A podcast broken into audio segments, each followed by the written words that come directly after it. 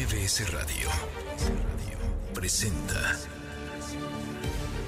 Luis Cárdenas en MBS Noticias.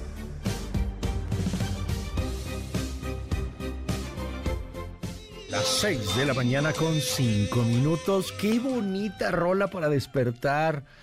A ver, pon la mallito así. Ay, me imagino así estirándote en la cama. Ay, qué rico. Sí, pues es que es como león. Ok, a lo mejor me escucho muy cursi, pero qué bonita rola. A mí me gusta mucho esta rola. Hoy es día de león. Hoy es día de león. Hay unos 25 mil ejemplares de león en todo el planeta. Es lo que nos queda. Así que hay que cuidarlos.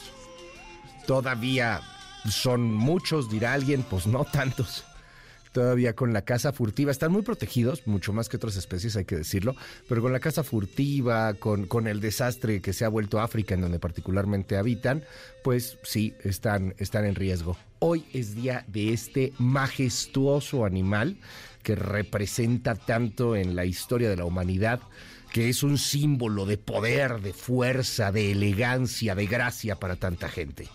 Seis con seis minutos. Feliz, feliz día de León. Los errores que se puedan encontrar, podemos revisarlos, formular correcciones y hacer una fe de ratas, como se hace siempre en todas las publicaciones. ¿Qué autoridad moral tienen estos señores? Ya no puedo decir señoras porque también puede ser que sean magistradas. Y también una pregunta, todo lo que me dicen a mí, ¿no hay violación de género? ¿O el género es nada más femenino? Tiene que ver con que una autoridad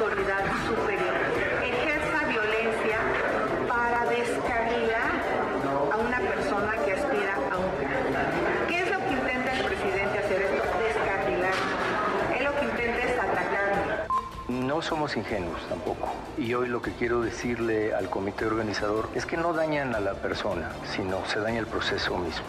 Por ahora, la Fiscalía General del Estado acatará la resolución, aunque no comparte el criterio de la jueza decimoquinta de distrito. En este momento estamos entregando a las autoridades de la PDI al señor, se van a llevar la camioneta, vamos a pasar de manera ordenada todos, por favor, es prácticamente pues un acuerdo que tenemos con nuestras autoridades, tanto con la estatal como la del PDI. Que no tienen por qué disparar. Hubieran disparado a la llanta o algo para detenerlo. Sí, ¿por qué dispararon? No, pues estoy esperando que me entreguen el cuerpo. Eh, de Sinaloa, me refiero alias Pito, en mi contra y en contra de mi equipo de campaña con una advertencia que si sigo refiriéndome a él y a su estructura, ellos atacarán en mi contra o atentarán contra mi vida. Aquí estoy yo dando la cara, no les tengo miedo y reitero, no les tengo miedo.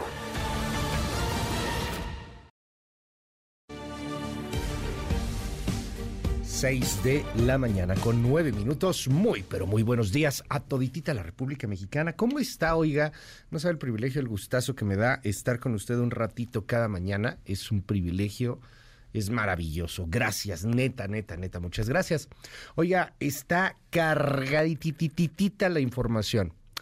Vamos a platicar de los libros de texto. Leti Ramírez admite errores en los libros de texto. Nuevo León se une a los estados que no van a repartir los libros de texto. En Chihuahua, Maru Campos avanza y le dice al presidente, pues, ¿qué cree? Voy a repartir los libros viejitos. Seguimos con este asunto y la polémica y la polarización. Lo platicaremos más adelante.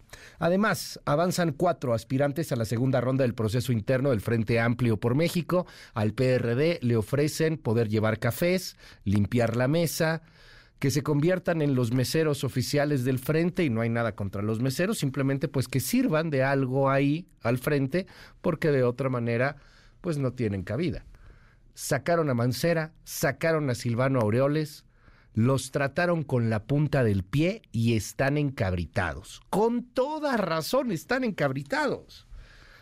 Eh, Los estaban usando. Ya los traían de carrera, ya los traían ahí de bajada. Bueno, pues ayer se los confirman. Con todo y que juntaron ciertas firmas, no lograron que estas fueran dispersadas en los 17 estados de la República, así que bye bye. Probablemente hoy hay rompimiento, no creo, porque no tiene tampoco mucha salida el PRD, pero sí va a haber pataleta. De menos pataleta, de menos drama.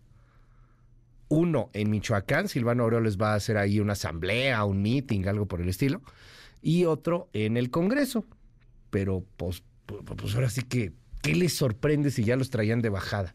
En fin, platicaremos sobre eso más adelante. Además, eh, autodefensas de transportistas en el Estado de México agarran a un extorsionador. ¿Qué le van a hacer?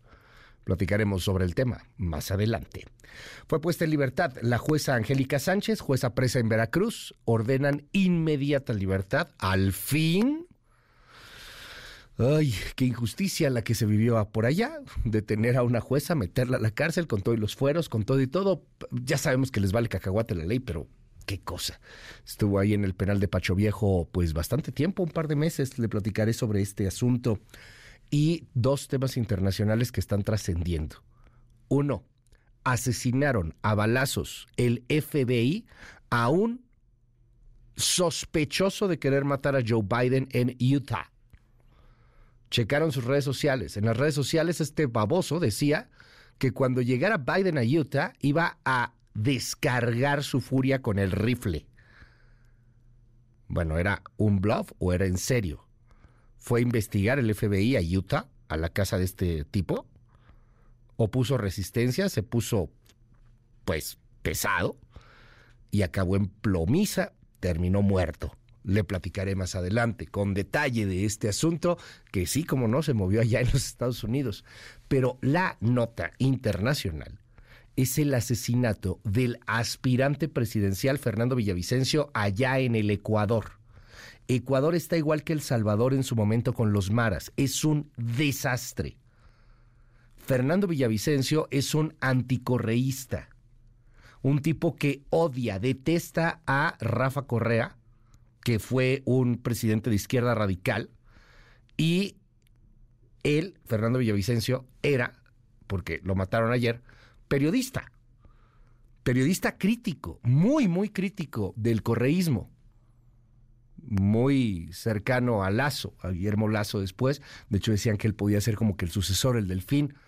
No iba en primer lugar en las encuestas, iba en un segundo lugar y podía pasar a la segunda vuelta, porque allá en el Ecuador son dos vueltas. La elección es en 10 días, pues ayer lo matan. Y este cuate, Fernando Villavicencio, hoy muerto, este candidato, hoy muerto, tenía propuestas un tanto radicales, muy parecidas a las que estaba haciendo El Salvador. No tanto de meter a todos a la cárcel, aunque sí, pero hablaba de quitarle la contaminación al sistema financiero ecuatoriano. Eh, y, y, bueno, pues había recibido amenazas del cártel de Sinaloa que opera en el Ecuador. Al parecer fue asesinado y todo apunta a que es un asesinato pues con la firma del crimen organizado. Muy probablemente con la firma de cárteles mexicanos. El sicario termina muerto después. Un drama, o sea, lo que se vivió ayer en el Ecuador, un verdadero drama. Boris Moyano es nuestro corresponsal. Danos un adelanto, Boris. Buenos días, estimado Luis. Lamentable la noticia ayer ocurrida en Ecuador. El candidato presidencial ecuatoriano, Fernando Villavicencio, de 59 años, fue asesinado durante un tiroteo mientras realizaba un acto de campaña en un céntrico sector de Quito, Ecuador. El candidato murió tras ser alcanzado por los disparos, pese a que había sido trasladado a la Clínica de la Mujer, un centro médico cercano al sitio del tiroteo. El ministro del Interior, Juan Zapata, confirmó el deceso de Villavicencio, quien era uno de los cuatro candidatos más opcionados en llegar a la presidencia, cuyas elecciones están previstas para el 20 de agosto. El postulante, días atrás, se había pronunciado contra las amenazas de capos de la mafia mexicana y ante ello era custodiado por un piquete de policías. De momento es lo que te puedo informar, estimado Luis, de este terrible hecho que más adelante ampliaré desde el país hermano de Ecuador. Y un abrazo al país hermano de Ecuador, a nuestros hermanos ecuatorianos, están pasando por una situación muy complicada. De hecho, quiero que usted escuche al tío de Fernando Villavicencio, Galo Valencia, que, que bueno, pues habló en el marco de toda esta tragedia el día de ayer.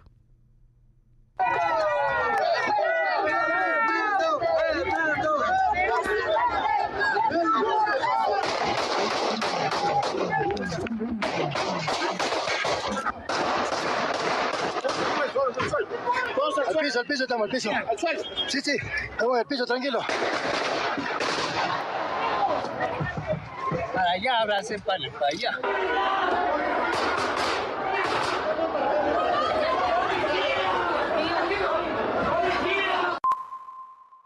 Esta situación insostenible, insoportable. Recibí la noticia de que mi sobrino acaba de fallecer aquí en la clínica de la mujer, en las instalaciones del colegio Anderson. Y saliendo recibimos unas ráfagas de 40 disparos. Unos están heridos, otros posiblemente están graves. Y Fernando desafortunadamente recibió disparos, al parecer, en la cabeza. Es un dolor indes indes indescriptible. Es un dolor indescriptible para la familia. El sicario que atentó contra Fernando Villavicencio fue capturado pero ya herido. Murió minutos después en el hospital. ¡Este hijo de puta! ¡Este hijo de puta! ¡Maldito desgraciado! ¡Mátalo, hijo de puta! ¡Ahí se va! ¡Ahí se va el otro! ¡Se va el otro! ¡Cógalo! Sí, este es el que le disparó, yo lo vi. Hace algunos días, Fernando Villavicencio, vivo todavía, un aspirante presidencial con posibilidades no estaba en primer lugar, ¿eh? pero tenía posibilidades. Era de los candidatos fuertes, de los ocho que había para las elecciones de aquí a diez días. Bueno, hace algunos días, este hombre, Fernando Villavicencio, que tenía propuestas de erradicar el dinero sucio en el sistema financiero del Ecuador y seguir de alguna u otra manera los pasos de Bukele, allá en El Salvador, en República Hermana, bueno, pues señaló que había recibido amenazas del cártel mexicano, el cártel de Sinaloa.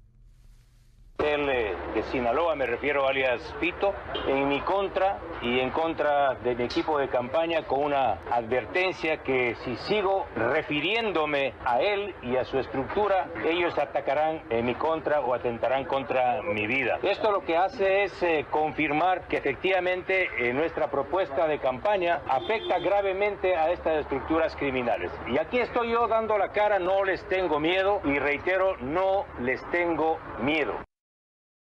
Fernando Villavicencio era considerado el sucesor, el delfín, el preferido, el favorito de Guillermo Lazo, actual presidente. Se han convocado elecciones anticipadas debido al clima de violencia extrema en el Ecuador. Y el correísmo, izquierda radical, pues está presente también allá.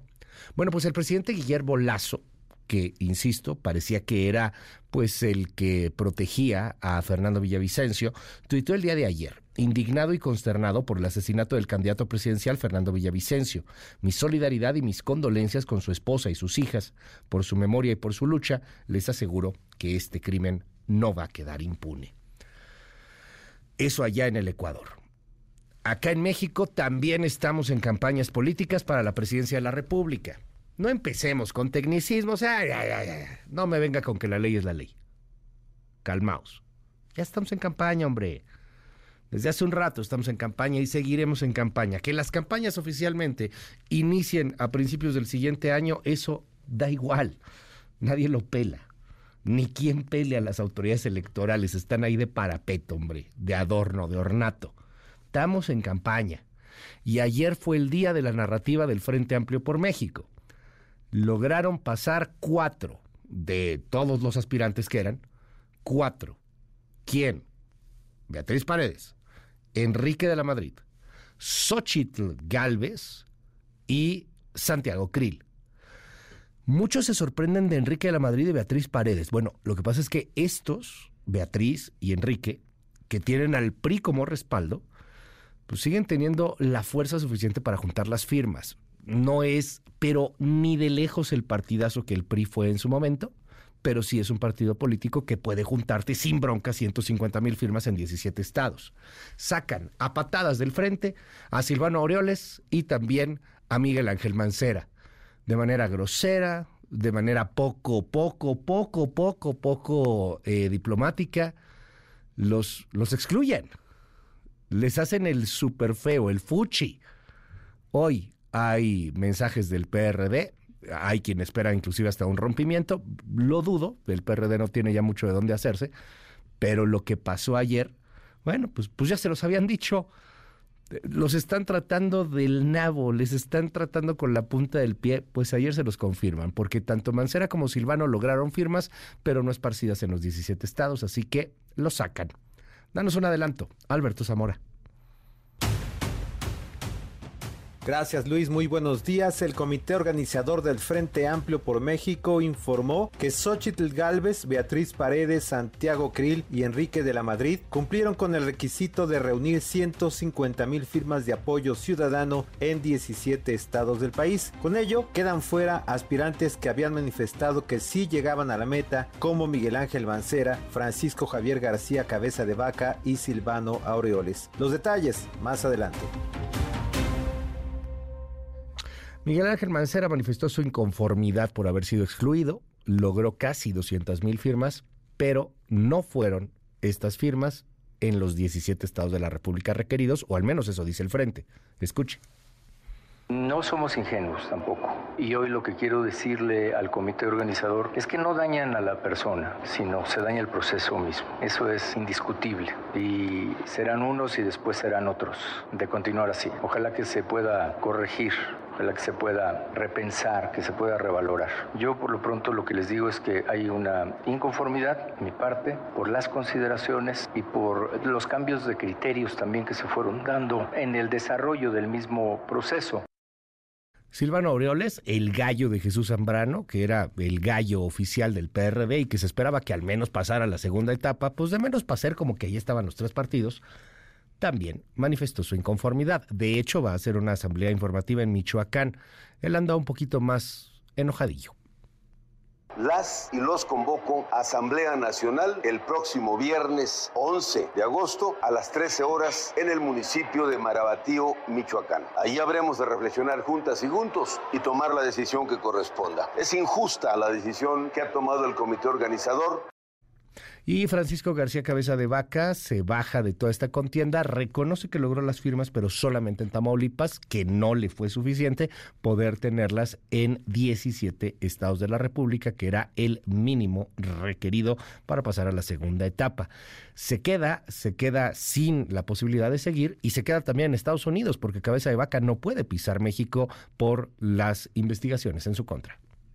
Agradecer a las y los ciudadanos de todos los estados del país quienes nos brindaron su apoyo en la recolección de las firmas para poder ser el responsable de la construcción del Frente Amplio por México. Todo mi reconocimiento a los voluntarios que dedicaron su tiempo y esfuerzo para la recaudación de firmas. Gracias a esto, logramos el apoyo de más de 195 mil mexicanas y mexicanos. A pesar de que recibimos firmas de todo el país y del extranjero, hay una regla que limita el número de firmas por estado. Me hubiera gustado que fueran un un poco más flexibles con los tiempos de recaudación de firmas, así como lo fueron con las fallas que hasta el día de hoy presenta la plataforma. Pero reglas son reglas. Bueno, en otros temas, continúa la polémica por los libros de texto.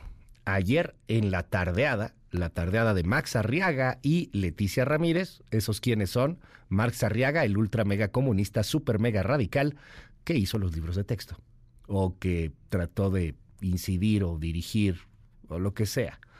Y Leticia Ramírez, créalo o no, es la Secretaría de Educación Pública, que era antes la coordinadora de Enlace Ciudadano del presidente López Obrador. Bueno, pues en esta tardeada, divertida, de hecho es interesante, puede usted verla con algunas palomitas, se pone interesante de pronto ahí los saltos lógicos que uno puede ver, dijo y señaló que no hay ningún impedimento para entregar los libros de texto, aunque pues legalmente sí lo hay, pero insisto, este es el gobierno de que no me vengan con que la ley es la ley. Cuéntanos, ¿qué pasó en la tardeada del día de ayer? Danos un eh, adelanto. Albert Zamora. Adrián Jiménez. Buen día Luis, amigos del auditorio. La CEP niega que la información sobre las asambleas para la elaboración de los libros de texto gratuitos esté reservada. Su titular se comprometió a hacer pública esa información. Especialista también que participó en esta segunda conferencia de autoridades educativas señaló que el texto sobre el diálogo que sostienen dos niños indígenas y uno de ciudad los estigmatice. Más detalles en un momento. Bueno, esto fue lo que dijo la secretaria de Educación Pública el día de ayer. Reconoció que sí hay errores en los libros de texto, pero que van a ser corregidos. ¿Y cómo lo van a hacer con una fe de erratas? Escuche. Lo Los errores que se puedan encontrar, podemos revisarlos, formular correcciones y hacer una fe de ratas, como se hace siempre en todas las publicaciones. Los requerimientos que nos han hecho la jueza y todos los judiciales todos siguen un proceso. Nosotros hacemos uso de los elementos legales que tenemos y por el momento no hay impedimento para que podamos seguir con la distribución de los libros de texto. El Consejo Coordinador Empresarial ayer lanzó un comunicado diciendo que considera que estos libros de texto son antiempresariales. Además dice que no se complementaron los procedimientos para su elaboración establecidos en la Constitución, ni mucho menos en la Ley de Educación, al no estar basados en planes ni tampoco en programas de estudio. Pero quien fue más allá es la gobernadora Maru Campos, que de plano retó al presidente López Obrador y le dijo que allá en Chihuahua van a producir sus propios materiales educativos, pero de aquí a que los producen van a entregar los libros de texto viejitos, los que se hacían antes. ¿Cómo ve? Bueno, pues van con todo la polarización. Nuevo León dice que no va a entregar los libros, al menos hasta que tengan documentación certera, concreta, de que lo pueden hacer. Y se suma a Jalisco, Guanajuato, Coahuila, Yucatán y Colima, que tampoco van a entregar los libros de texto. Ya platicaremos sobre este asunto un poquito más adelante. Son las 6 de la mañana con 27 minutos. Las 6 de la mañana con 27, hoy es 10 de agosto, el año 2023. Pásela increíble, disfrute. Hoy es Día de León, así que pues pásela muy bien. Relájese, sonría un momento. Esté con usted. Un segundito, aunque sea en el momento presente, vale la pena. ¿Cómo va a estar el clima? ¿Qué dicen los titulares de la prensa? ¿Qué trae la información del planeta? Y los chismarrajos que aparecen en los trascendidos de todos los días. 6 con 28. Esto es MBS Noticias. Yo soy Luis Cárdenas. Clima. MBS Noticias. Luis Auditorio, gusto en saludarlos. Hoy la onda tropical número 21 se desplazará sobre el sureste gradualmente en el centro y sur del territorio nacional, en combinación con inestabilidad en niveles altos de la atmósfera, aunado con el ingreso de humedad del Golfo de México y Mar Caribe, ocasionarán chubascos y lluvias fuertes en dichas regiones, incluida la península de Yucatán, así como lluvias puntuales muy fuertes en Chiapas, Oaxaca y Guerrero. Dichas lluvias estarán acompañadas de descargas eléctricas y posible caída de granizo. Por su parte, el monzón mexicano generará probabilidad de lluvias fuertes a muy fuertes, descargas eléctricas, rachas de viento y posibles granizadas en Sonora, Chihuahua, Durango y Sinaloa. Un canal de baja presión en el interior del país, en combinación con el ingreso de humedad del Océano Pacífico y Golfo de México, propiciarán chubascos vespertinos y lluvias fuertes con descargas eléctricas y posible caída de granizo sobre entidades del occidente, centro y oriente de la República Mexicana. Asimismo, se mantendrá el ambiente muy caluroso a extremadamente caluroso con temperaturas máximas superiores a 40 grados Celsius sobre estados del noroeste, norte, noreste y oriente de México, además de la península de Yucatán. Hasta aquí la previsión del tiempo. Soy Mónica Jiménez. Hasta luego.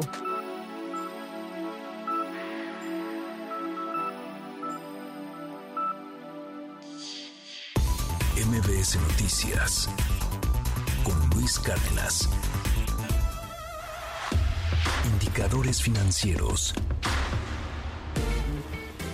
¿Qué tal Luis? Buenos días a ti, buenos días también a nuestros amigos del auditorio. Te presento a continuación cómo van a arrancar en esta jornada los principales indicadores en Estados Unidos y en México. El Dow Jones Industrial cerró con una pérdida de 0.54% ayer, comenzará hoy en las 35.123.36 unidades. El índice tecnológico Nasdaq también perdió 1.13%, comenzará la jornada en las 15.101.71 unidades y se desmarcó el S&P BMW de la Bolsa Mexicana de Valores, ganó 1.02%, por lo que este jueves comenzará en las 54.220.74 unidades. Divisas. En el mercado cambiario, el dólar en ventanilla bancaria se compró en 16 pesos con 54 centavos, se vendía en 17 pesos con 49, el euro se compró en 18 pesos con 48, se vendía en 19 pesos con 5, la libra esterlina se adquirió en 21 pesos con 60, se vendía en 21 pesos con 70 centavos. En el mercado de metales, el centenario de oro se compró en 22.200 pesos, se vendió en 41.200 pesos. Y finalmente estos son los datos del mercado de petróleo. El West Texas Intermediate cerró la jornada cotizándose en 82 dólares con 92 centavos el barril. El Brent del Mar del Norte se ubicó en 86 dólares con 17 centavos el tonel y la mezcla mexicana de exportación se cotizó en 79 dólares con 21 centavos el barril. Luis es mi reporte del auditorio. Muy buenos días. MBS Noticias con Luis Cárdenas.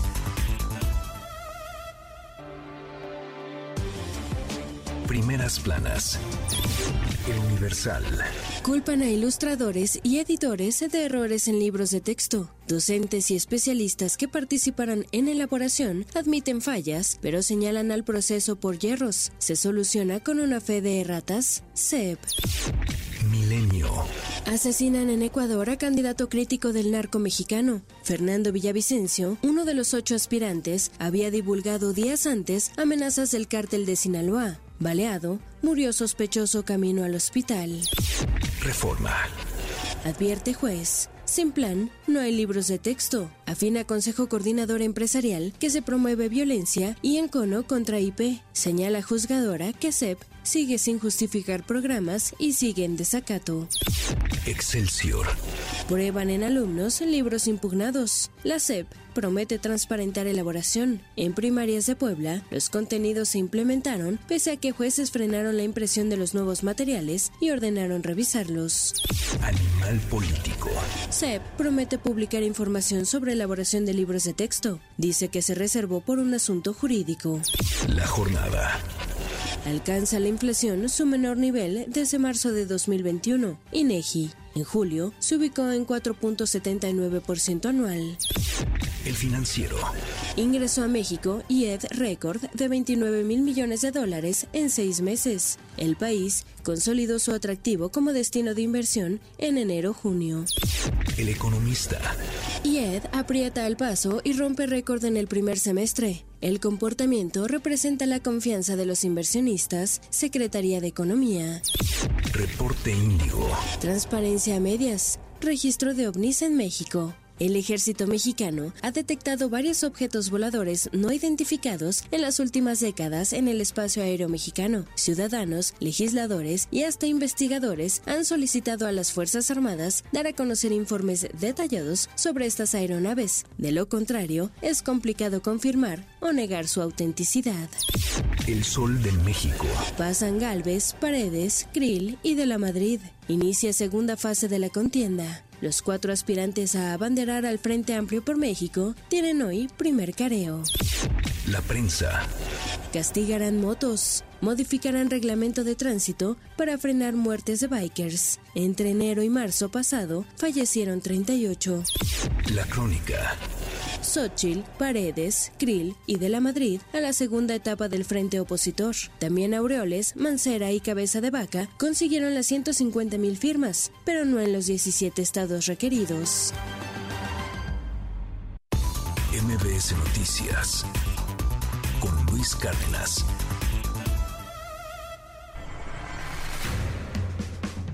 Estados. Estado de México. Dos mujeres fueron privadas de la libertad en el municipio de Chimalhuacán. Después fueron baleadas y abandonadas a la orilla del circuito exterior mexiquense, pero una de las víctimas sobrevivió al ataque. Al atender un reporte, policías estatales arribaron al lugar donde localizaron a una mujer lesionada y otras sin signos vitales, ambas con impactos de bala. También se reportó el hallazgo de un vehículo en el kilómetro 61 de la autopista, en el cual habrían interceptado a las víctimas. Michoacán. El jefe de la tenencia Morelos, población perteneciente a Morelia, Caleb Rodríguez, fue ejecutado a balazos este miércoles cuando salía de su domicilio para acudir a una reunión de trabajo. La víctima estaba subiendo a su camioneta cuando sujetos armados le dispararon a unos metros de distancia. Por el momento, el móvil del asesinato se mantiene en desconocido. Aguascalientes. Este miércoles fue asesinado un empresario de 70 años, identificado como Juan Antonio, cuando circulaba en su automóvil frente a la Universidad Autónoma de Aguascalientes, en la capital del estado. Reportes indican que dos sujetos armados llegaron en una motocicleta, le dispararon a la víctima y abandonaron su vehículo para después darse a la fuga. Trascendió que dos personas habrían sido detenidas por presuntamente participar en el crimen. Un grupo de al menos 36 migrantes originarios de Guatemala, Honduras y República Dominicana fueron asegurados por elementos de la Fuerza Civil en Galeana cuando eran trasladados en dos camionetas. La acción se llevó a cabo en la carretera federal 58, en el tramo Linares-San Roberto, a la altura del ejido Puerto Pastores, donde también fueron detenidos dos hombres por presunto tráfico de personas. Coahuila. Siete personas fueron rescatadas luego de permanecer atrapadas por más de tres horas en un elevador del Hospital General número 7 del IMSS en Monclova que se descompuso. Los cuerpos de rescate abrieron las puertas del elevador para mantener el área ventilada y continuamente se les brindó atención a los afectados. Por su parte, la delegación estatal del IMSS informó que se suspendió el servicio del elevador para desarrollar trabajos correctivos. MBS Noticias Luis Cárdenas. Titulares del mundo. New York Times, Estados Unidos. Abogado especial obtuvo orden de allanamiento para cuenta de Twitter de Trump. Washington Post, Estados Unidos. Al menos 36 muertos en incendios forestales en Hawái, dicen funcionarios de Maui.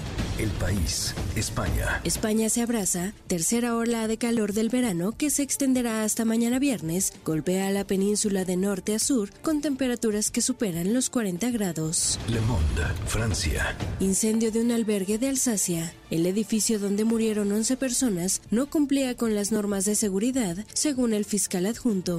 The Guardian, Reino Unido. La crisis del costo de vida obliga a los estudiantes de la generación COVID a vivir en casa. Der Spiegel, Alemania. China permite de nuevo viajar en grupo a Alemania. Corriere della Sera, Italia. Bancos, el gobierno sigue. Funcho de São Paulo, Brasil. Lula se queja del centrao y ve tono de amenaza y regateo por reforma ministerial. El Clarín, Argentina. Conmoción por el crimen de una nena. Abrupto final de la campaña. Al Jazeera, Medio Oriente. Ecuador declara estado de emergencia tras el asesinato de Villavicencio. En un momento regresamos. Continúa con la información con Luis Cárdenas en MBS Noticias. Ya estamos de regreso. MBS Noticias con Luis Cárdenas. Continuamos. Trascendió en la prensa. Reforma Templo Mayor.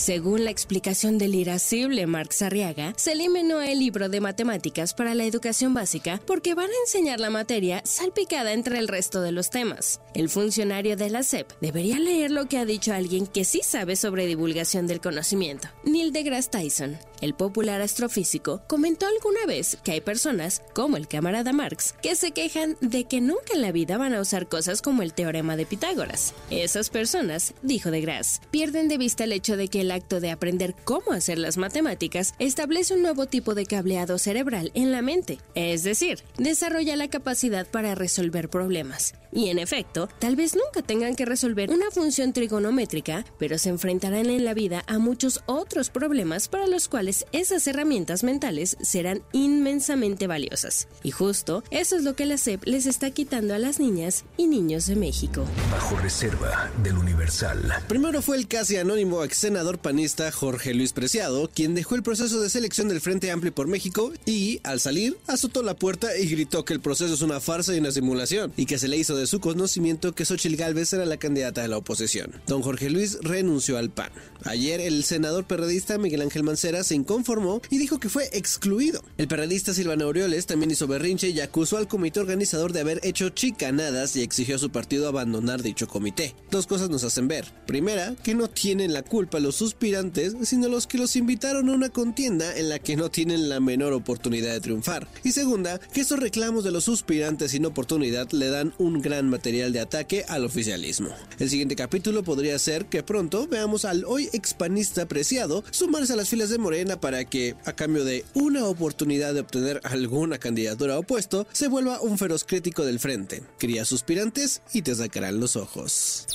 Confidencial, el financiero. Queda claro que el presidente López Obrador no más no entiende de qué se trata la violencia política de género. Ayer tuvo la puntada de cuestionar si en todo lo que me dicen a mí no hay violación de género y para que no quepa duda, insistió, o el género es nada más femenino que alguien le explique, pero ojalá no sea Nadine Gassman, titular de InMujeres, quien considera que las mujeres deben aguantar vara en política, ni modo que la violencia sea contra los machines. Trascendió de milenio. Que pese a la seguridad de las instalaciones del Senado, un puñado de jóvenes con cascos y casacas, con el logotipo de Movimiento Ciudadano, ingresó a las instalaciones para, supuestamente, tomar medidas de las oficinas del PRI y en redes corrieron el rumor de que iba a desalojar al grupo parlamentario de Manuel Añorbe, ya que ahora la bancada naranja es la tercera fuerza política, pero los jóvenes solo iban a tomarse un par de fotografías y se retiraron. Así se llevan.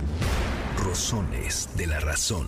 Atinado nos dicen este título tomado de una novela de la televisión muy popular al inicio de los años 90 para referirse al proceso opositor. Y es que como en el melodrama en el Frente Amplio por México, las cosas también se cocinan capítulo por capítulo. Y en el siguiente, las grandes protagonistas son dos mujeres, ambas senadoras. Xochil Gálvez, independiente pero arropada por el PAN, y Beatriz Paredes del PRI. Hay quien cree que la siguiente etapa se convertirá en una lucha no solo entre dos legisladoras, sino entre dos partidos, pues Beatriz será la carta fuerte del tricolor y Xochitl, si bien no es militante de Acción Nacional, un amplio sector de ese partido se identifica con ella y se la tendrá que jugar por su proyecto. Por cierto, que el primer capítulo de esta serie política no terminó con la tersura que muchos hubieran querido, y aún no se sabe qué consecuencias tendrá la exclusión de los dos aspirantes del PRD que no están dispuestos a salir de cuadro. Pendientes.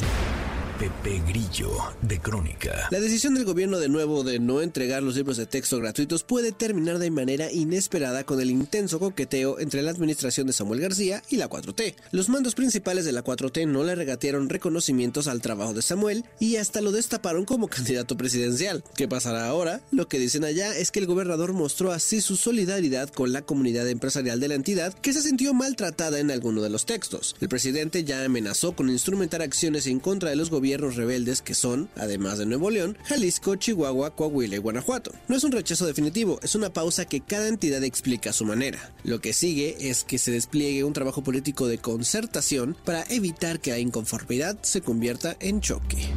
Rayuela de la jornada. Para autodestruirse no necesitan al zócalo, está comprobado. En un momento regresamos. Continúa con la información con Luis Cárdenas en MBS Noticias. Ya estamos de regreso. MBS Noticias con Luis Cárdenas. Continuamos. En MBS, noticias que ponen de buenas. Con anterioridad se nos decía que era necesario caminar 10.000 pasos para mantenerse sano, pero un nuevo estudio reveló que caminar al menos 4.000 pasos al día puede ser suficiente para mejorar nuestra salud. Por ejemplo, con solo caminar un poco más de 2.300 pasos, se benefician el corazón y los vasos sanguíneos. Los equipos de la Universidad Médica de Lodz en Polonia y de la Facultad de Medicina de la Universidad John Hopkins en Estados Unidos descubrieron que los beneficios de caminar se aplican a todos los géneros y edades. Lo ideal es ir aumentando la cantidad de pasos, ya que cuanto más caminemos, mayores son los beneficios como reducir la presión arterial, fortalecer los músculos, aumentar los niveles de energía y generar endorfinas, entre muchos más. La Facultad de Medicina de la UNAM y el Instituto Nacional de Salud Pública firmaron convenios de colaboración para establecer dos programas, uno de doble titulación y otro dual, para formar a especialistas en salud pública. El director de la facultad, Germán Fajardo, detalló que los convenios permitirán que las y los alumnos del tercer año de la licenciatura de médico cirujano, que cumplan todos los requisitos, puedan optar por combinar estos estudios y los de maestros en salud pública al mismo tiempo y así obtener los grados correspondientes. De igual forma, los residentes de medicina familiar que estén en el segundo año podrán cursar también los estudios de salud pública.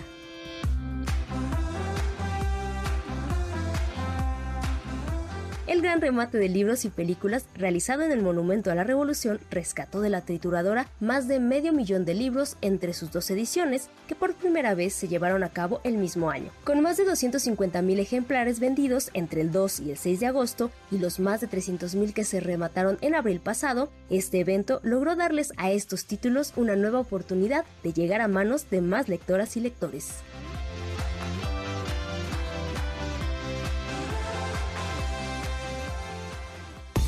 MBS Noticias con Luis Cárdenas. Agenda del día.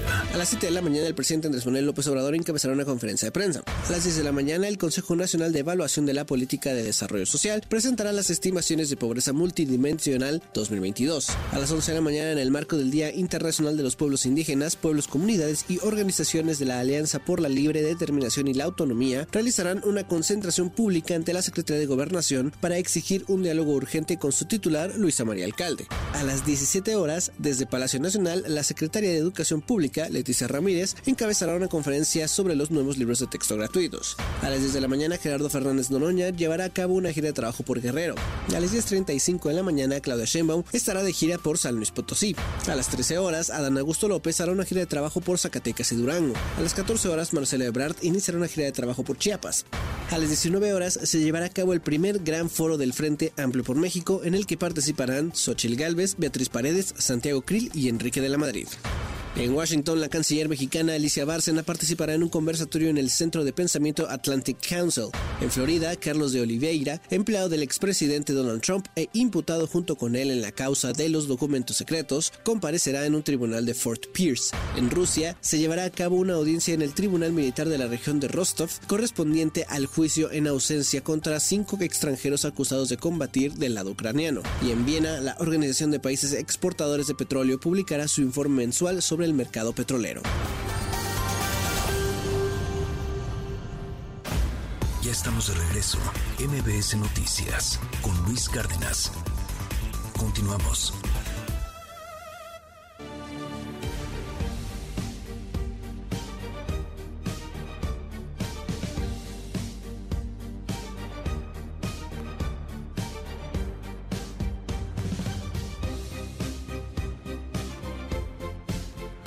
Son las 7 en punto de la mañana. Qué gusto me da poderlo saludar en esta mañana de jueves 10 de agosto, el año 2023, las 7 en punto.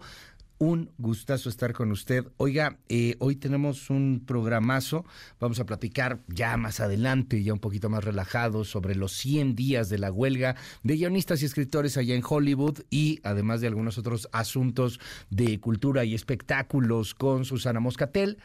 Y, y, bueno, pues vamos a tener también información sobre los autodefensas allá en el Estado de México que lograron agarrar a un extorsionador. ¿Qué le van a hacer? Platicaremos sobre ese tema y, y hablaremos de las corcholatas y la política y la politiquería de todos los días. 10 de agosto, el año 2023. No sabe el gustazo que me da poder estar con usted un ratito cada mañana. Hoy, hoy es día del león felicidades a los que cuidan, tienen, si tienen, ojalá que sea legal, ¿verdad? Leones, hay unos 25 mil ejemplares todavía que quedan en el mundo. Entonces, bueno, pues hoy es día del, hoy es día del león, 10 de agosto, 23, 2023. Eh, saludamos rápidamente a la tele 6.4, teleabierta en varios estados de la República. Hola a la forma millennial, mbsnoticias.com.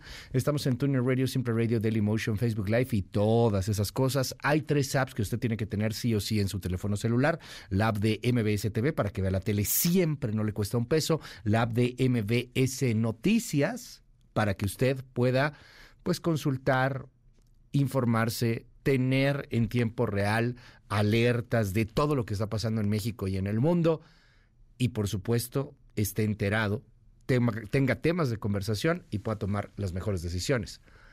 Ahí está también la página de internet mbsnoticias.com.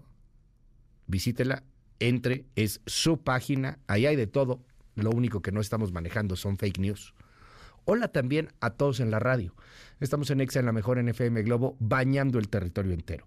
Yo soy Luis Cárdenas y todos los días se lo digo neta, neta, neta, con el corazón en la mano. No sabe el privilegio, el gustazo que es poder estar con usted un ratito cada mañana. Le aprecio en el alma esta, esta oportunidad. Gracias por dejarnos acompañarle, por dejarnos estar mientras prepara el desayuno, mientras va a dejar a los hijos a la escuela. Ahorita ya sé que no hay escuelas. Mientras se prepara para ir al trabajo, muchísimas, muchísimas gracias por darnos esta hermosísima oportunidad. Las 7 de la mañana con 3 minutos.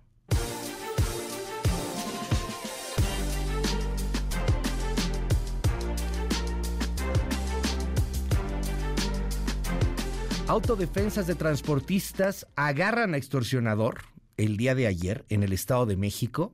Dicen que era un policía que cobraba dos millones de pesos a una tlapalería para que ésta pudiera seguir funcionando. Le voy a tener los detalles de esto que hicieron los autodefensas en el Estado de México y además en el México roto de todos los días, en pleno corazón del país, en el Aeropuerto Internacional de la Ciudad de México, una balacera termina con dos heridos y cinco detenidos, dos de ellos de hecho policías también. No hubo muertos, gracias a Dios. Se dio en el estacionamiento de la Terminal 2 del Aeropuerto Internacional de la Ciudad de México. Le tengo detalles en un momento. En la política, politiquería, aspirantes, suspirantes y corcholatas, avanzan cuatro aspirantes a la segunda ronda del proceso interno del Frente Amplio por México. Se trata de Xochil Gálvez, Enrique de la Madrid, Beatriz Paredes y Santiago Krill está vivo el dinosaurio. La fuerza que tiene el priismo para poder juntar el medio millón de firmas para Beatriz Paredes y otro tanto para Enrique de la Madrid se hace presente. Quienes están prácticamente borrados del mapa político de la oposición son los perredistas que enojados se van del proceso. Sin embargo, hoy habrá información importante sobre el futuro del PRD en la alianza. Asesinan al candidato presidencial de Ecuador, Fernando Villavicencio, en Quito. El candidato había señalado amenazas del cártel de Sinaloa. Era el segundo en preferencia en encuestas, con posibilidades de pasar a una segunda vuelta. También para algunos es considerado el delfín o el favorito del actual presidente Guillermo Lazo, un ácido, ácido crítico del correísmo era periodista. Platicaremos sobre este asesinato, cómo termina muerto también el sicario que mata a Fernando Villavicencio, todo el drama del Ecuador más adelante. El FBI el día de ayer mató a un hombre que amenazó a Joe Biden. A través de redes sociales, este hombre en Utah había dicho que en el momento en que aterrizara el presidente Biden, vaciaría su rifle sobre él se autonombra, se, se, reconoce como un seguidor de Donald Trump del Make America Great Again. Trataron de detenerlo en su casa en Utah, opuso resistencia y terminó muerto, sí, por el FBI. Más adelante también platicamos a detalle. Y en el drama de los libros, caray. En Nuevo León ponen pausa. Todavía no van a repartir libros van a esperarse a que venga la resolución final judicial para saber si se puede o no se puede repartir. Mientras tanto, Nuevo León también manda a la bodega los libros de texto. Desde el estado, Denny Leiva, buen día. Hola, ¿qué tal Luis? Muy buenos días. Ayer la secretaria de Educación en Nuevo León, Sofía Leticia Morales, indicó que la entidad esperará para realizar el reparto de los nuevos libros de texto gratuitos, señalando que el nuevo programa educativo debe ser publicado en el diario oficial de la federación. La funcionaria regiomontana indicó que se debe seguir el procedimiento correcto para poder entregar los libros, aunque detalló que en la entidad ya se habían realizado consultas sobre estos contenidos, descartando que la negativa del reparto tenga que ver con cuestiones ideológicas. Vamos a escuchar lo que comentó Sofía Leticia Morales. Nuestra posición es, que cuando se cumpla lo que dicta la Ley General de Educación, que quiere decir que estén publicados planes y programas de estudio en el diario oficial de la Federación, entonces eh, empezaremos, si ese es el caso, a repartir los libros de texto que nos hayan llegado. Para mí es muy importante que estén todos los libros de texto de primaria. Además, se indicó que en caso de que no se resuelva la situación legal de esta entrega, el gobierno de Nuevo León, por órdenes del gobernador Samuel García, va a entregar libros con el sello Nuevo León, materiales de español y matemáticas creados por el propio Estado. Luis, estos libros fueron probados con éxito en 220 escuelas durante un programa piloto realizado el ciclo escolar anterior y se revelaron mejoras en el aprendizaje de estas habilidades, informó para MBS Noticias Denis Leiva. 7 de la mañana con 7 minutos. Muchas gracias, Denny Leiva, por esta información. Y a ver, Nuevo León se une a Chihuahua, Jalisco, Guanajuato, Coahuila, Yucatán y Colima. Colima es el tema porque ahí gobierna Indira Vizcaíno, que a final de cuentas es de Morena. En Colima se van a esperar también a la resolución judicial pero digamos que es el único estado de Morena, de la 4T, que ha decidido no repartir los libros de momento. Los otros son de oposición. En Chihuahua, de hecho, van un poquito más allá. ¿Quiénes sí van a distribuir? Puebla, Baja California, Veracruz, Guerrero, Nayarit, Quintana Roo, Sinaloa, Tabasco, Sonora, Zacatecas, San Luis Potosí, Oaxaca y Michoacán. Además de que, por supuesto, el Estado de México que el Estado de México, bueno, pues lo gobierna Alfredo del Mazo, pero pues ya no lo gobierna, ¿no? O sea, ya le queda un mes, entonces, bueno, pues ahí sí van a repartirlos, porque evidentemente que Delfina Gómez, pues no se opondría a los libros de texto de la nueva escuela mexicana de la Cuarta Transformación. Le digo que en Chihuahua fueron más allá. La gobernadora de Chihuahua, María Eugenia Campos, informó que no distribuirán los nuevos libros de texto de la SEP a alumnos de educación básica de la entidad y que de hecho van a producir sus propios materiales educativos allá en Chihuahua. Pero mientras los hacen, mientras los producen, pues lo que van a hacer es repartir los libros de texto, sí, pero los viejitos, no los de la 4T. Escuche no se distribuye en el Estado. Hemos estado con las asociaciones de los padres de familia, es una decisión tomada. Hemos estado con el magisterio, ha estado la Secretaría de Educación Pública eh, estatal, con académicos, con expertos en la materia, viendo eh, algunas otras posibilidades. Habrá materiales estatales y estamos considerando volver a libros de años anteriores. Bueno, pues como ve. Mientras tanto, la secretaria de Educación Pública, Leticia Ramírez, admitió el día de ayer que sí hay errores en los libros de texto gratuitos, mismos que serán corregidos con una fe de erratas, como dice pasa en cualquier publicación. Hay algunas cosas que dan vergüenza, como el hecho de que el libro de historia de primaria, pues es más bien una copia vil, un plagio, sí, como el plagio de tesis que luego pasa en la Suprema Corte de Justicia de la Nación, un plagio de una obra del Instituto Nacional de Antropología e Historia, una obra de divulgación, simplemente hicieron el copy-paste.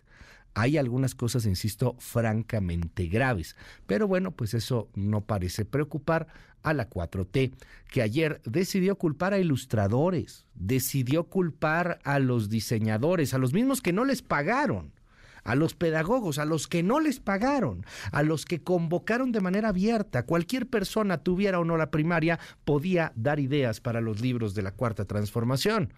Bueno, pues ahora ellos son los que tienen la culpa. ¿Cómo ve? Es Leti Ramírez, la secretaria de Educación Pública.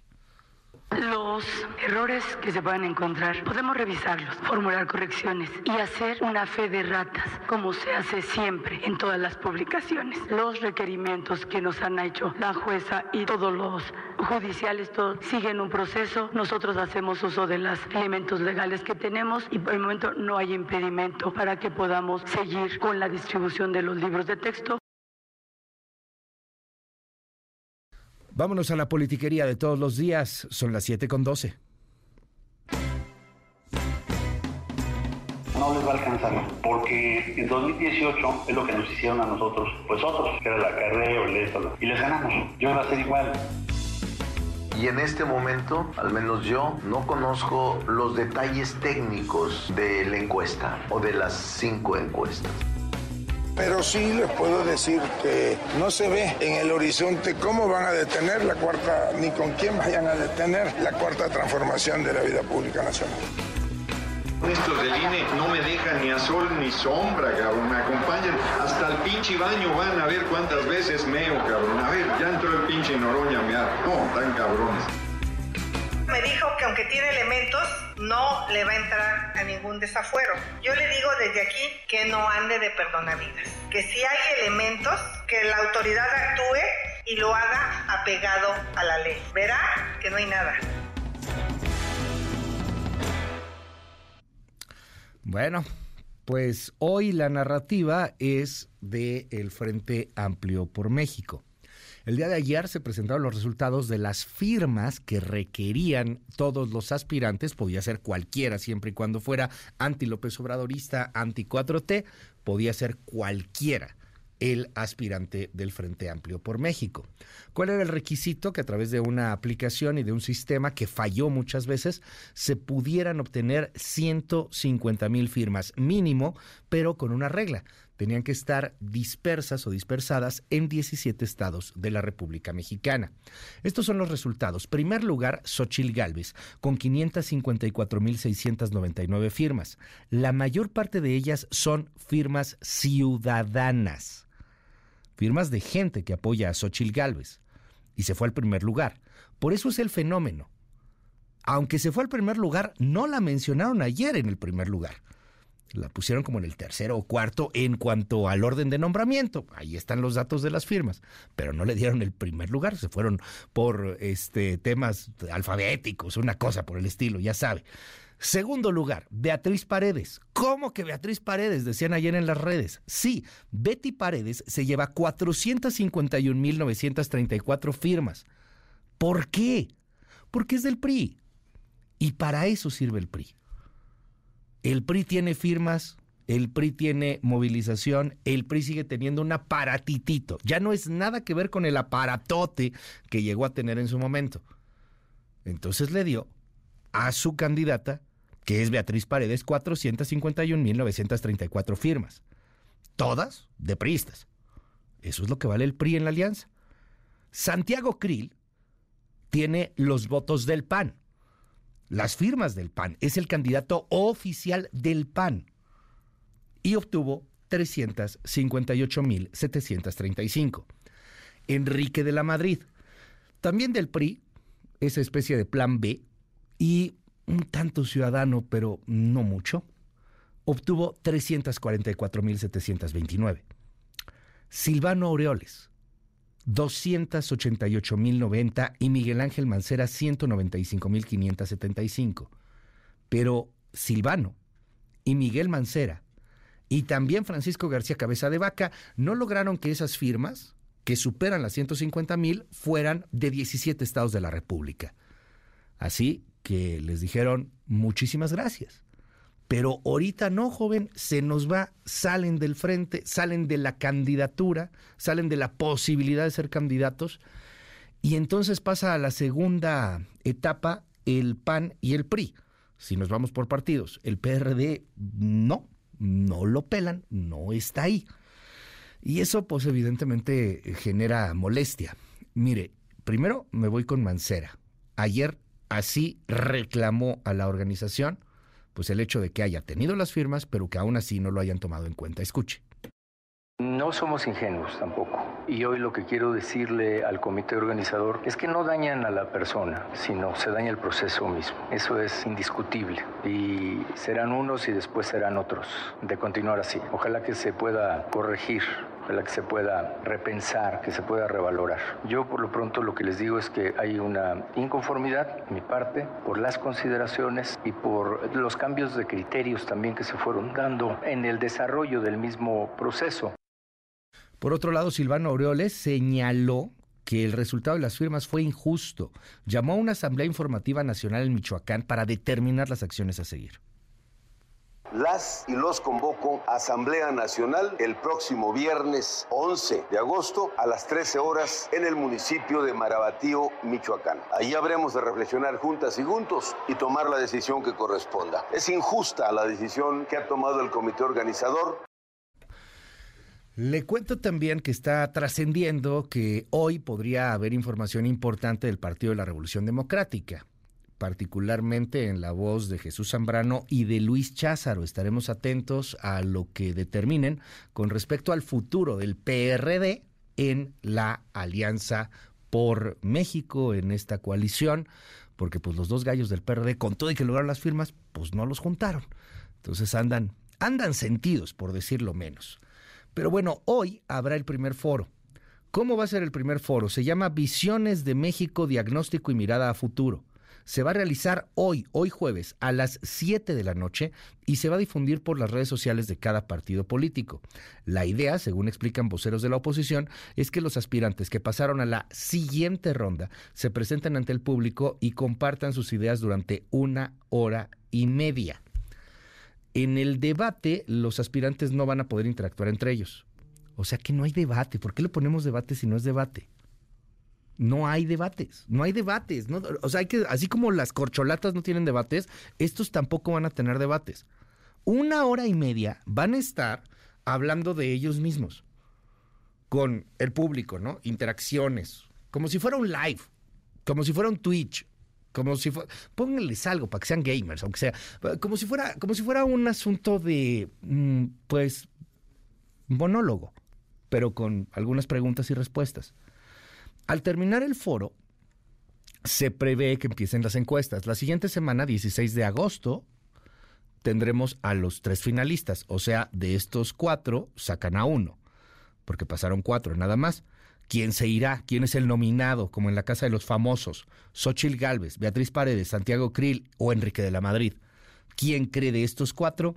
Pues que al final termina por irse va a ser uno, ¿no? Para que nada más queden tres. Interesante ahí. Hoy empiezan los diálogos. Mira, aquí tengo algunos de los datos. Este, el, hoy, es, hoy aquí es el, el 10 de agosto en la Ciudad de México. En el que viene es en Durango el 17 de agosto, en Monterrey el 19 de agosto, en Guadalajara el 24 de agosto y en León el 22 de agosto. Bueno, pues ahí vamos a estar dándole eh, seguimiento al tema, a ver cómo les va a los integrantes del Frente Amplio por México. Se habla mucho de que los dados están cargados a favor de una candidata o de una aspirante, de Xochil Gálvez, la que a final de cuentas terminó por ser el primer lugar en la recaudación de firmas, 554.699 firmas y la mayoría de ellas, pues sí, vienen de ciudadanos, no de partidos políticos. ¿Cómo lees todo esto, querido Ezra Chabot? Te mando un abrazo. Muy buenos días, Ezra. ¿Cómo estás?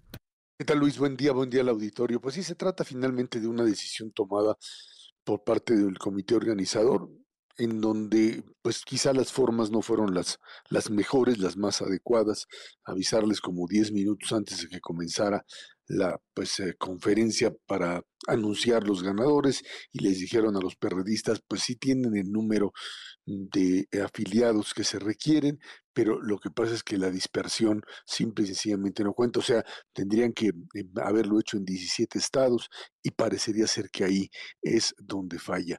Y bueno, pues es el primer, primer choque, lo que podríamos llamar el primer pues bache de la propia, eh, del propio Frente Amplio ante pues una situación que o tiene que ver con las formas de pues comunicarse, porque parecería ser que como lo planteaba el propio Mancera en algún momento, ellos iban viendo en tiempo real cómo iban sus propias eh, em, eh, afiliaciones, su movimiento, y de repente pues les dijeron que cree que, que no, que no, no, no pasaron, no tienen, digamos, esa dispersión, no tienen los 17 estados que validan la propia, eh, el propio registro como aspirante, porque no hay eso, no hay representación a nivel nacional. Ahí están metidos.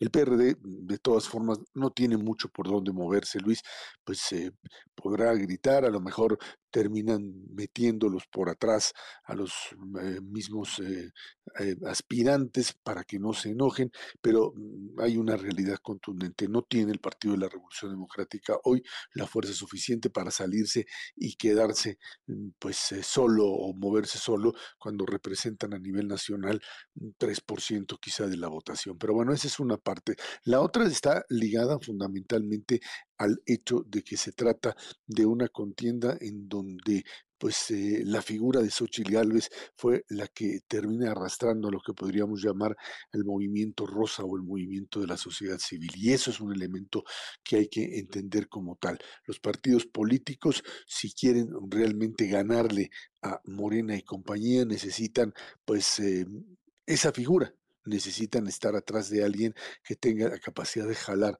además de la propia estructura partidaria, que tendría que comprometerse a ello, también tendrían que estar pues listos para que el fenómeno Xochitl Gálvez, que sigue funcionando, que sigue estando adelante en encuestas, que aparece como competitiva frente a la candidata que se plantea ahora de Morena, Claudia Sheinbaum, pues pueda finalmente funcionar.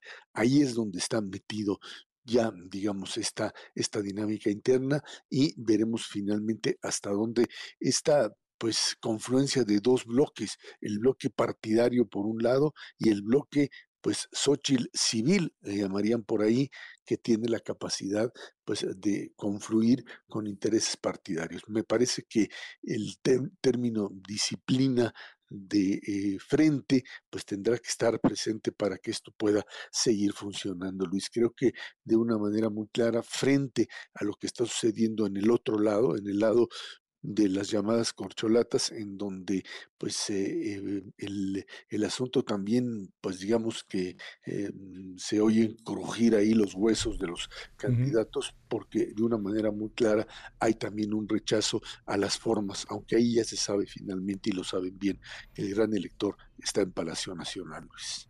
Oye, dime algo, además me, llama la atención varias cosas. La primera, la fuerza que tiene el PRI, ¿no? O sea, la, las, la, cantidad de votos que lograron obtener para Beatriz Paredes, perdón, con todo respeto para Beatriz Paredes y, y, quizá un tanto para Enrique de la Madrid, pero no es un asunto que vaya a moverse mucho este, de, de, ciudadanos, o sea, eso es más bien partidista, pero pues el tamaño no es menor, o sea, Beatriz Paredes logra 451.934 firmas, con todo y que últimamente han sido medio cuestionadas los orígenes de estas firmas.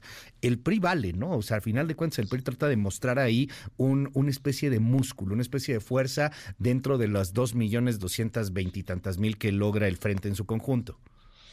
Eh, mira, sí es, eh, es un número eh, que si el PRI no lograba estas cantidades, pues entonces no tendrías la necesidad de contar con ese partido. Hay que recordar, eh, Luis, que hay una enorme presión dentro de, de los, del juego partidario para que Movimiento Ciudadano se incorpore en sustitución del PRI diciendo el MC ha hecho una campaña que no sea si sea real en términos de números, de que ellos tienen una fuerza mucho mayor. Eh, no, no, se ven, digamos, en, los, eh, en, las encuestas reales ni en el poder que han diseñado. Pero eh, el hecho claro es, y creo que esta es la demostración de que el revolucionario institucional tiene capacidad de movilización. A ver, ¿Cuál es la diferencia entre lo que hace Xochitl Galvez y lo que hace Beatriz Paredes Enrique de la Madrid? Xochitl Galvez tiene que ir por la difusión, digamos, en medios, eh, tiene que ir a buscar la afiliación, porque pues obviamente los panistas, la mayoría se la van a dar a Santiago Kelly en una lógica de disciplina partidaria, pero del otro lado, lo que sí tienes muy, muy, muy, muy claro es que el revolucionario institucional lo que hizo fue mover finalmente sus fichas y dividirlas entre estos dos contendientes. El PRI tiene fuerza, el PRI está como una, una fuerza política real, no es lo que era antes, ni por supuesto, ni siquiera lo que era cuando comenzó el sexenio, pero creo que en ese sentido eh, demuestran que tienen una mayor presencia que Movimiento Ciudadano y que con ellos pues tendrán que jalar para poder hacer esta alianza pues eh, supra, mm, diría yo, nacional casi de, de, movilización para poder enfrentar al aparato de Morena. Ahora la otra, eh, el PRD hoy tiene una conferencia, anuncia ahí un, un, evento, estará Zambrano, estará Silvano, estará Mancera, estará Luis Cházaro, este, que creo que son todos los que están en el partido, por cierto, este, 10.30 de la mañana van a estar en el Congreso y, y, bueno, pues están tan sentidos, están enojados, este, al menos esperaban pasar a la segunda etapa como, como muestra diplomática, ¿no? Al menos para hacer qué hacen. Sí, pero a ver, eh, si el, si el tema es eh, un tema de formas, me parece que se les pues debe una disculpa, ¿no? Decirles, oye, no me, no me avisas 10 minutos antes, sí, ya no vengas, eh, pero bueno, son los descuidos como tal. Ahora, si el tema es que eh, la distribución de, los, eh, de las afiliaciones no está en los 17 estados. Entonces, tienen que entender que esas son las reglas del juego, es lo que dijo Cabeza de Vaca. Dijo, hoy no, pues no me parece, debieron dar más tiempo, pero bueno, pues estas eran las reglas. Ahora, si es que esa es la realidad, pues no pueden ellos pensar que les van a dispensar y decir, bueno, bueno, déjenlos pasar, total, no van a ganar, pero déjenlos pasar para que sigan, para que el perro pues para que jueguen, ¿no?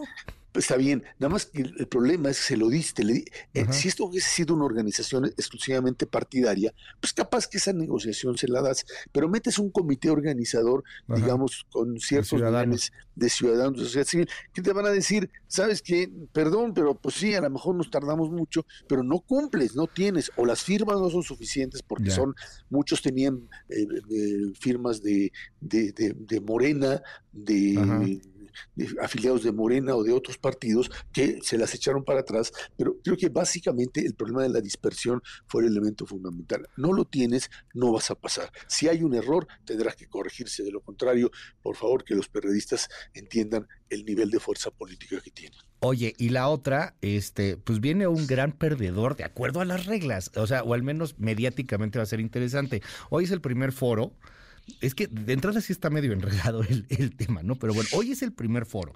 Este, hoy van estos cuatro. Y luego, este, el 16 de agosto, de acuerdo a las reglas que estamos viendo aquí, eh, la encuesta que se ha nadie sabe cómo lo van a hacer, con qué encuestador, etcétera, o al menos yo no tengo la información de momento, y, van a salir de los cuatro nada más tres, entonces van a sacar a uno. O sea, de verdad es así como la casa de los famosos, cerrado, o sea, como, como el Big Brother. ¿Quién se va? ¿Quién va a ser el nominado? Porque a partir del 17 de agosto ya nomás serán tres. Entonces vamos a ver quién es el gran perdedor de estos cuatro. El juego de las sillitas. Es sí, la neta. A ver, uno se sube y da vuelta y le, van a quedar. ¿A quién van a sacar? Las encuestas hoy, las encuestas que están publicando distintos medios de comunicación, financiero, el economista, eh, con Roy Campos, etcétera, te vienen diciendo claramente que eh, el tema eh, de encuesta es muy claro. Es Xochitl Gálvez en primer lugar, Santiago Krill en un segundo lugar, y la pelea está entre el tercer priista que sería en algunos casos Beatriz Paredes, muy cercana de Enrique de la Madrid. Okay. Y bueno, ahí estaría, creo, finalmente la disputa y la, la posibilidad de que finalmente en el, en el, eh, en, la, en el tercia, en el final, pues tengamos un representante de cada bloque, del bloque ciudadano con Xochitl, de los panistas con Santiago Krill y de Beatriz Paredes o Enrique de la Madrid por el PRI insisto, no como un acuerdo de cúpula. No, el comité organizador no haría eso, pero las encuestas, eso es lo que te están dando. Hasta ahora eso es lo que te están dando. Ahora, yo sigo pensando en que el tema de jugar a las encuestas es muy riesgoso. No, no, no, no, no. Las encuestas son fotografías que pueden ser mal tomadas, tomadas de un lado, de otro. Si la diferencia es muy pequeña entre uno y otro, puede haber un cuestionamiento, Luis. Pero bueno, finalmente así lo decidieron. No hay otra forma de hacerlo. Y acuérdate que además del, del para la final, pues habrá una, aquí sí habrá, habrá urnas para votar aquellos que se ah, afiliaron o que se, que se registraron en Frente Amplio, sí van, van a ir a votar por uno de los tres. Y pues ahí está, digamos, el, el, sistema de eh, tomar el 50% de lo que te diga la encuesta y el otro 50% de lo que te diga finalmente la votación. Cuando dicen, hay alguien que se andaba equivocando diciendo, es que en el otro lado, pues también van a hacer eso. No, no, no. En el otro lado, la encuesta la encuesta va a ser casa a casa, va a ser definitiva, con su papelito circular para que no haya em, em, pues ventajas para uno u otro. Pero en un lado sí están abriendo, digamos, un proceso de votación, de votación que a ver cómo les va, y por el otro lado un proceso de encuesta que tendrán que confrontar una con otra. Difícil proceso, porque en este país todavía pues hablar de elecciones primarias y de otras cosas no se puede. Y pero nada más termino eh, cuando decías Luis del debate de que no se pueden debates, pues es que no se puede campaña y lo que están haciendo es campaña, unos y otros. Entonces tienen que llegar a los límites que el propio Instituto Nacional Electoral les mandó. Y entonces, pues no debaten, nada más platican. Bueno, pues vamos a ver qué pasa el ratito. Gracias, querido. Te mando un abrazo y te seguimos ahí en arroba Chabot. Muy buenos días. Gracias, buen día, Luis. Las 7 de la mañana con 32 minutos. Ahí nomás para que nos quede más o menos claro por los procesos que están hechos un relajo. Este, y, y, para entenderlos, ¿no? Porque, o sea, no sé por qué de pronto los partidos políticos y los políticos piensan que los ciudadanos tienen o tenemos tiempo de ponernos a ver a detalle cada uno de sus maromas y sus uh, estrategias. Hoy va un foro 10 de agosto, van a ir estos cuatro, Xochitl, Beatriz, Santiago y Enrique, van a platicar, como dice Erra, no pueden debatir, no sé si les importe mucho el INE, la verdad, pero bueno, no pueden debatir, porque además, pues, igual y alguien sale muy dañado, ¿no? De esos debates. En fin, y luego van a pasar 10 días, perdón, 6 días, y el 16 de agosto ya tendremos resultados de la encuesta. Y en esa encuesta, de los cuatro que hay hoy, nada más va a haber tres, como los perritos, la canción de los perritos, ¿se acuerda? ¿A quién sacarán? Yo coincido con lo que dice Erra, ¿no? O sea, yo creo que o se va Beatriz o se va Enrique de la Madrid. Cualquiera de los dos. Y ya a partir del 17 de agosto son otros foros, pero ya no más con los tres que resulten de la encuesta. Ahora, por el otro lado, este, pues, pues igual está muy eh, raro el, el proceso. Perdón, termino nada más con lo del frente. Vienen estos foros y luego viene otra encuesta y una especie de elección primaria con los 2.200.000 que se registraron. Para muchos 2.200.000 es una bicoca, para otros es un gran éxito. Ahora sí que cada quien, cuando ustedes digan este, lo que ustedes digan en el 5571 131337, 5571 131337. WhatsApp abierto absolutamente para todo nuestro auditorio. Eh, ¿Qué opina de todo este asunto? Mientras tanto, el Tribunal Electoral del Poder Judicial de la Federación confirmó que no es necesario que nadie renuncie, todo mundo se puede quedar o no este, en el puesto que tiene. O sea, por ejemplo, Xochil Gálvez puede seguir siendo senadora. Santiago Krill quiere pedir licencia a partir del próximo lunes, pero pues no es necesario, no están obligados, pues. 7 con 34. Cuéntanos, René Cruz, buenos días. Luis, buenos días. La Sala Superior del Tribunal Electoral del Poder Judicial de la Federación confirmó los lineamientos que emitió el Instituto Nacional Electoral para regular y fiscalizar los procesos de selección de los candidatos presidenciales de Morena, el Frente Amplio por México y del resto de los partidos políticos. Sin embargo, el órgano jurisdiccional rechazó ordenar a los servidores públicos que participan en estos procesos, entre los que se encuentran legisladores como Xochil Gálvez, Santiago Krill y Beatriz Paredes, del cargo en un plazo no mayor a 48 horas. Por mayoría de cinco votos, los magistrados desecharon la propuesta de Yanino Talora Malasis, quien argumentó que no existe otra garantía suficiente para asegurar la neutralidad y la equidad, así como para prevenir el uso indebido de recursos públicos que exigir la separación del cargo de los aspirantes. Considero que solo a través de la separación del cargo es posible asegurar la plena vigencia de los principios de neutralidad y equidad y prevenir el uso indebido de recursos públicos. Y esto en especial frente a lo novedoso y extraordinario de estos procesos políticos en curso. La magistrada Mónica Soto Fregoso fue una de las que votó en contra de la propuesta de Yanino Tálora al señalar que se trata de una medida desproporcional, ya que implicaría suponer que se trata de un proceso electoral. Estimo que imponer como requisito que las personas servidoras públicas que intervengan o intervienen deben separarse del cargo equivaldría a suponer que en realidad se trata de un proceso electoral en el que existen actos de pre-campaña y no de carácter político en la misma sesión, el Tribunal Electoral confirmó el acuerdo de fiscalización del INE por el que se emitieron los lineamientos generales sobre monitoreo y verificación de propaganda con fines de fiscalización de los procedimientos previos al proceso electoral 2023-2024. Asimismo, el tribunal validó por unanimidad y sin debate de por medio el acuerdo del INE por el que declaró procedente la conformación del Frente Amplio por México, integrado por el PRI, PAN y PRD. Luis, el reporte que tengo, muy buenos días. Intelite Reporta, la cobertura mediática de los temas del día. 1. Convierte en obra del INAI en libro de historia para primaria. Ya ve que lo, lo, lo, de la casa, la especialidad de la casa son los plagios. Aquí se plagia. A ver, conjugue el verbo plagiar. Niños en la primaria, yo plagio, tú plagias, él plagia, vosotros plagiáis esa es la especialidad de la casa. Entonces, bueno, pues se fusilaron una obra de divulgación del Instituto Nacional de Antropología e Historia y lo hicieron pasar como libro de texto de la primaria. No macayu. No macayu. Nuestros saberes, México, grandeza y diversidad, dirigido a niños de cuarto, quinto y sexto, es cuestionado por especialistas porque es un material divulgativo no pedagógico en el que, por cierto, se exalta a López Obrador y es además un material divulgativo o de divulgación del Instituto Nacional de Antropología e Historia. Ahí está la nota el día de hoy en el Universal. Hay una obra entre la familia de libros de texto gratuitos de la llamada Nueva Escuela Mexicana que el pasado martes la Comisión Nacional de Libros de Texto Gratuitos puso en línea en su página oficial que no es un libro de texto de historia nuevo ni hecho con la ayuda de los 1998 maestros innovadores sino un libro de divulgación hecho por el INA, o sea, el Instituto Nacional de Antropología e Historia, en 2021, en colaboración con 30 antropólogos, sociólogos y arqueólogos.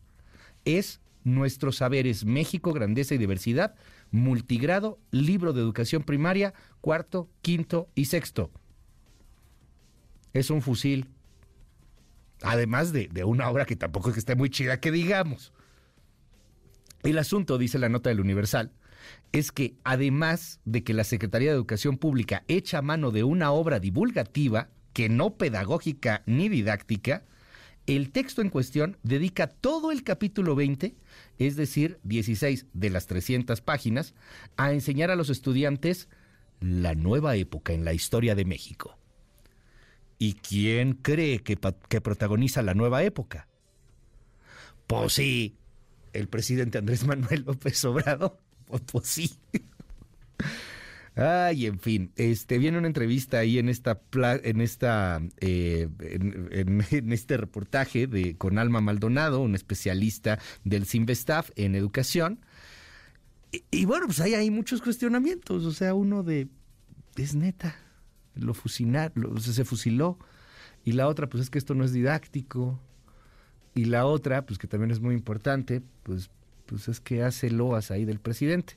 Por cierto, hoy en el Universal también se da cuenta de este cómo están echándole la culpa a los ilustradores, a los que por cierto no les pagaron, y a los pedagogos, a los que tampoco les pagaron, de los errores y las erratas que ha, y, en la fe de ratas que habrá este, en los nuevos libros de texto gratuitos. Por otro lado, en la primera plana del diario Reforma, lo que podemos ver es eh, la polémica de libros sí o, libros no por Estado de la República. ¿Quiénes están esperando resolución judicial? O sea, de momento no los van a repartir.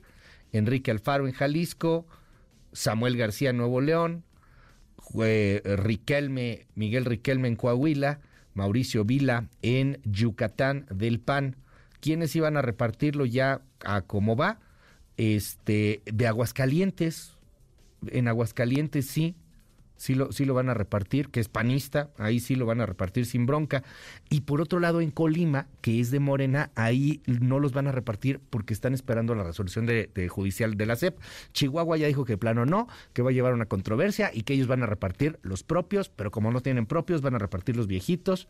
Guanajuato siempre sí los va a distribuir. Este, en Querétaro no se va a frenar la distribución, que también es del, del, Partido Acción Nacional. Guanajuato estaba entre que sí, que no. Bueno, pues no, siempre sí los va, los va a distribuir.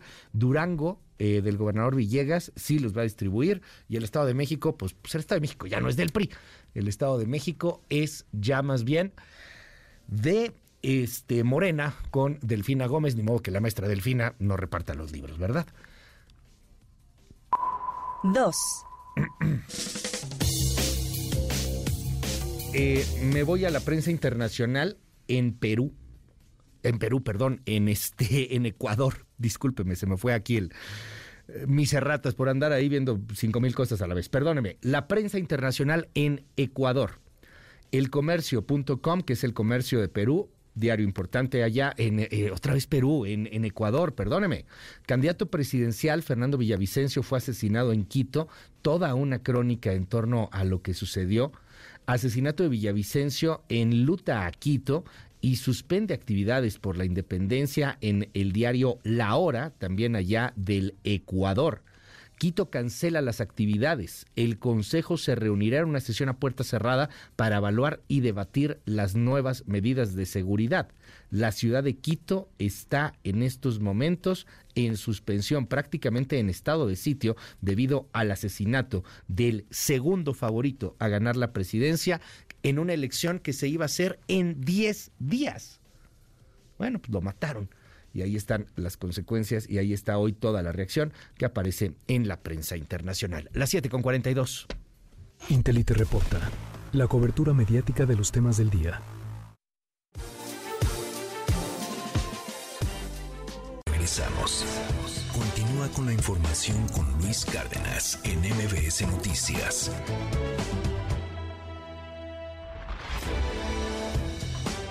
Estamos de regreso.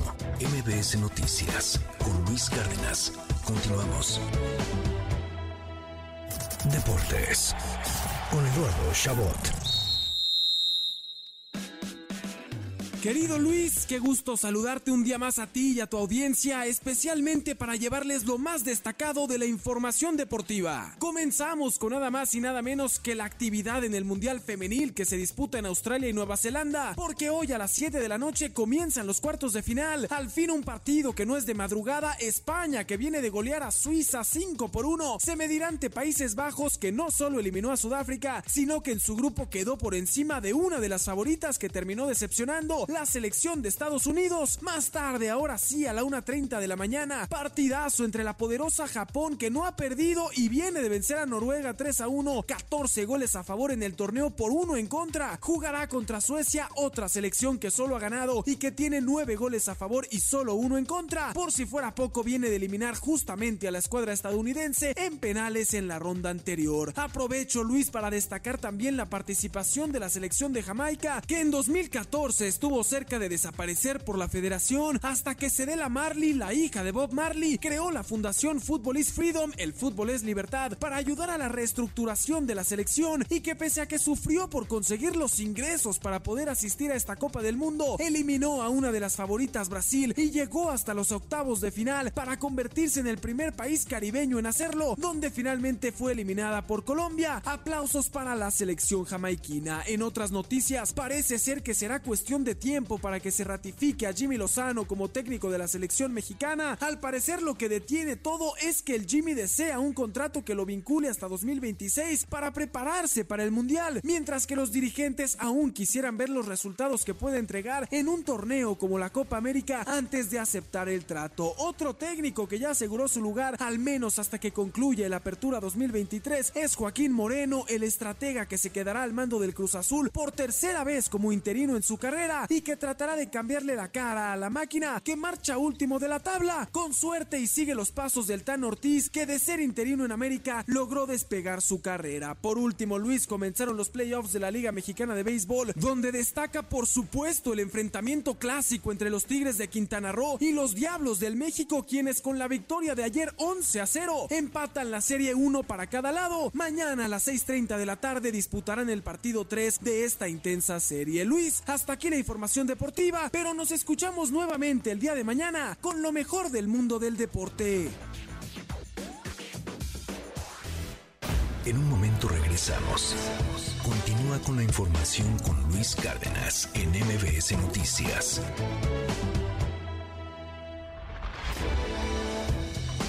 Ya estamos de regreso.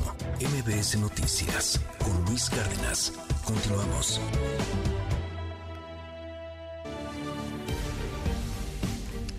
Son las 7 de la mañana con 55 minutos. Este, perdón, hace un rato, de verdad traíamos ahí mucha información y me llegaron aquí algunos eh, eh, comentarios muy buenos.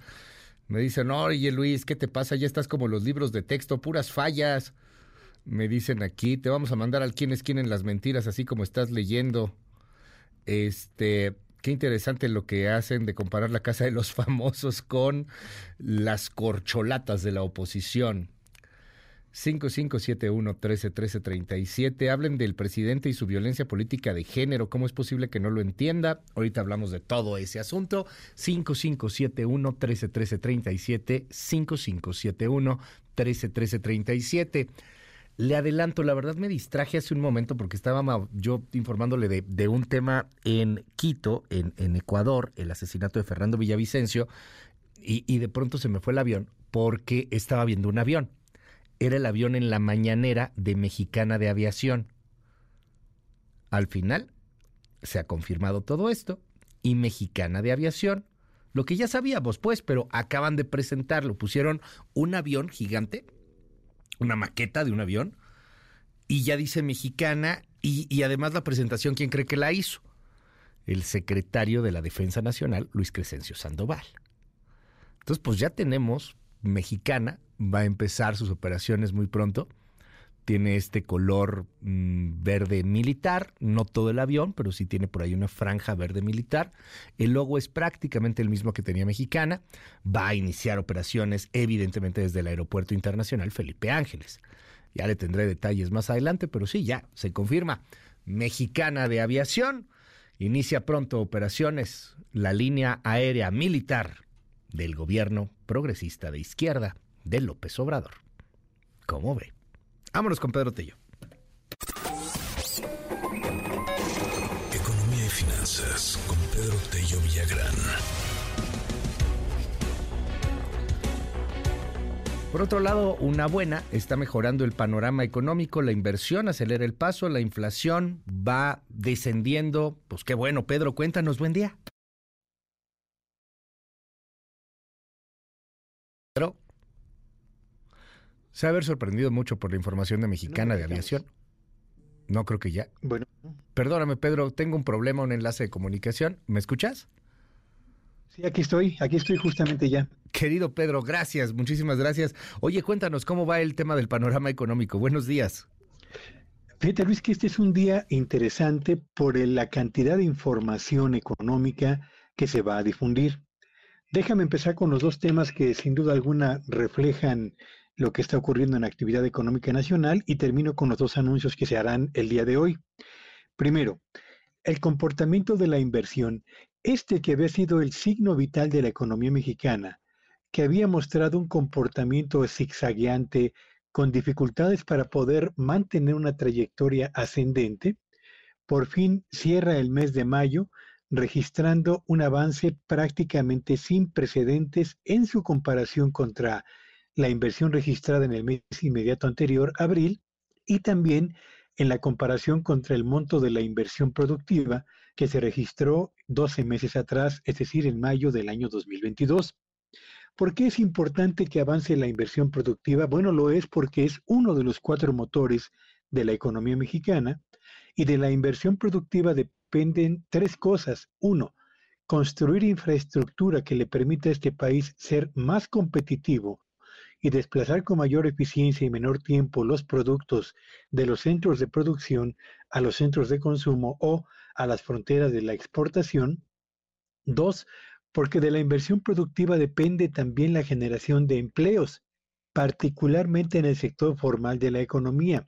Y tres, porque de la inversión productiva depende también la competitividad de las empresas mexicanas, esas que ahora están sufriendo porque con el abaratamiento del dólar o la apreciación del peso o lo que llaman el superpeso, traer productos del exterior, productos terminados, lo mismo que insumos y materias primas, suele ser más barato que producirlo en el territorio nacional. Así que necesitamos empresas que estén tecnológicamente al frente, que renueven su maquinaria y su equipo para tener costos de producción más bajos, para mejorar su competitividad y para preservar desde luego su posición en el mercado nacional o como proveedor de firmas exportadoras o como una firma exportadora.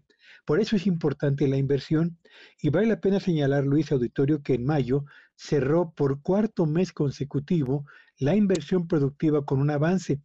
Y lo que es mejor, en el mes de mayo de este 2023, el monto de la inversión productiva pública y privada por fin rebasó el nivel de la inversión que existía antes de la pandemia. rebasó también el nivel de la inversión que existía en el arranque de este sexenio y lo mejor de todo, por fin rebasó el nivel de inversión histórico que se había registrado en la actividad económica en aquel lejano marzo del año 2000, eh, 2017. Eh, Así que enhorabuena porque la inversión productiva está creciendo y lo hace a un ritmo bastante, bastante interesante. Por otro lado, ayer se informó que la, la inflación reportó un descenso en su comportamiento mensual por sexto mes consecutivo.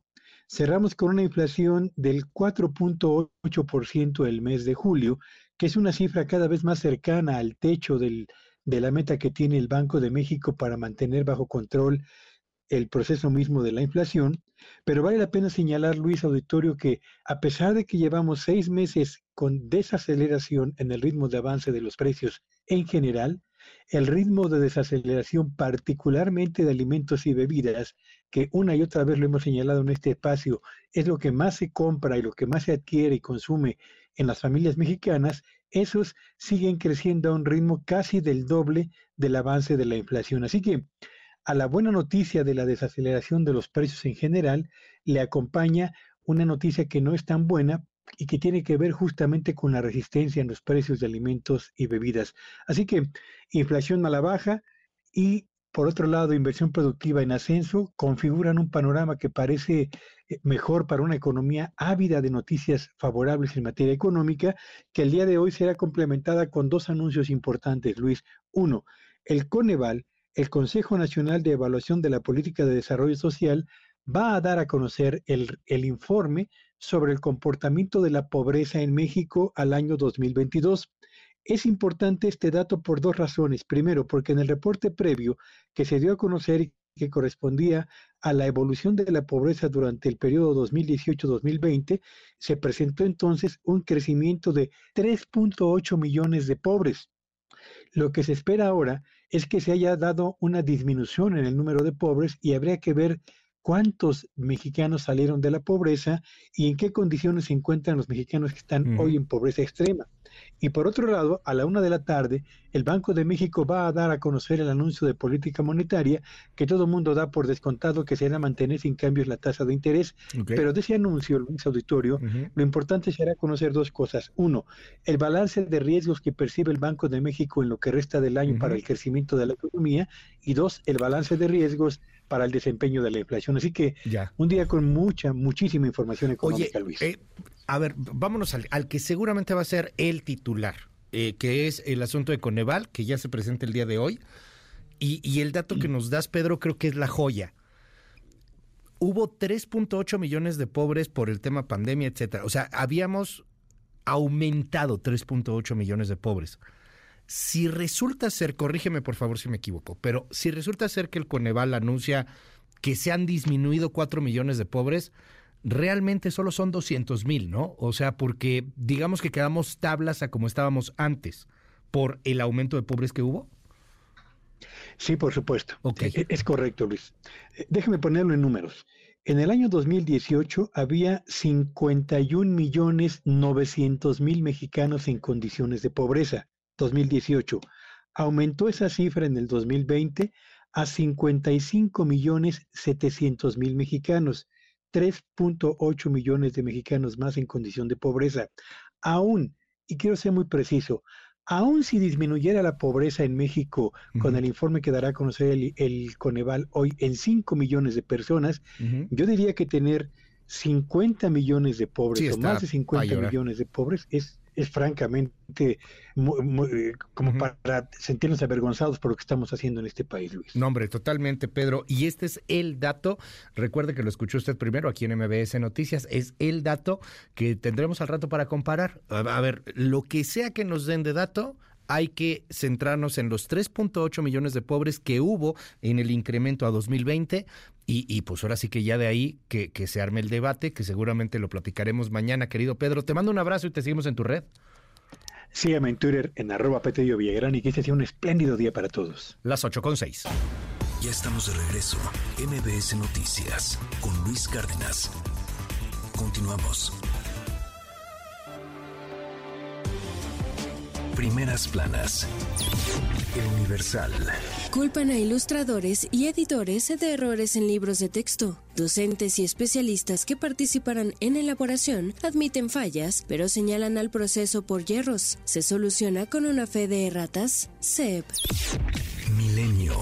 Asesinan en Ecuador a candidato crítico del narco mexicano. Fernando Villavicencio, uno de los ocho aspirantes, había divulgado días antes amenazas del cártel de Sinaloa. Baleado, murió sospechoso camino al hospital. Reforma. Advierte juez. Sin plan, no hay libros de texto. Afina Consejo Coordinador Empresarial que se promueve violencia y encono contra IP. Señala juzgadora que CEP sigue sin justificar programas y sigue en desacato. Excelsior. Prueban en alumnos libros impugnados. La SEP promete transparentar elaboración. En primarias de Puebla, los contenidos se implementaron pese a que jueces frenaron la impresión de los nuevos materiales y ordenaron revisarlos. Animal político. SEP promete publicar información sobre elaboración de libros de texto. Dice que se reservó por un asunto jurídico. La jornada. Alcanza la inflación su menor nivel desde marzo de 2021. INEGI. En julio se ubicó en 4.79% anual. El financiero. Ingresó a México IED récord de 29 mil millones de dólares en seis meses. El país consolidó su atractivo como destino de inversión en enero-junio. El economista. IED aprieta el paso y rompe récord en el primer semestre. El comportamiento representa la confianza de los inversionistas, Secretaría de Economía. MBS Radio presenta el resumen informativo con Luis Cárdenas.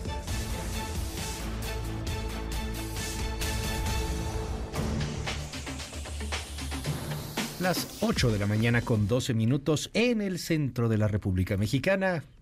Coco García, qué gusto saludarte. Buen día. Luis Cárdenas, buen día, buen día al auditorio. Les comento que la secretaria de Gobernación, Luisa María Alcalde, confirmó que por fin se logró un acuerdo histórico entre empleados de Mexicana de Aviación y el gobierno federal, pues para vender la marca de la empresa aérea, por lo que el nombre se podrá utilizar en la nueva aerolínea del Estado, ya como lo confirmabas hace un rato, Luis, escuché a la secretaria de Gobernación.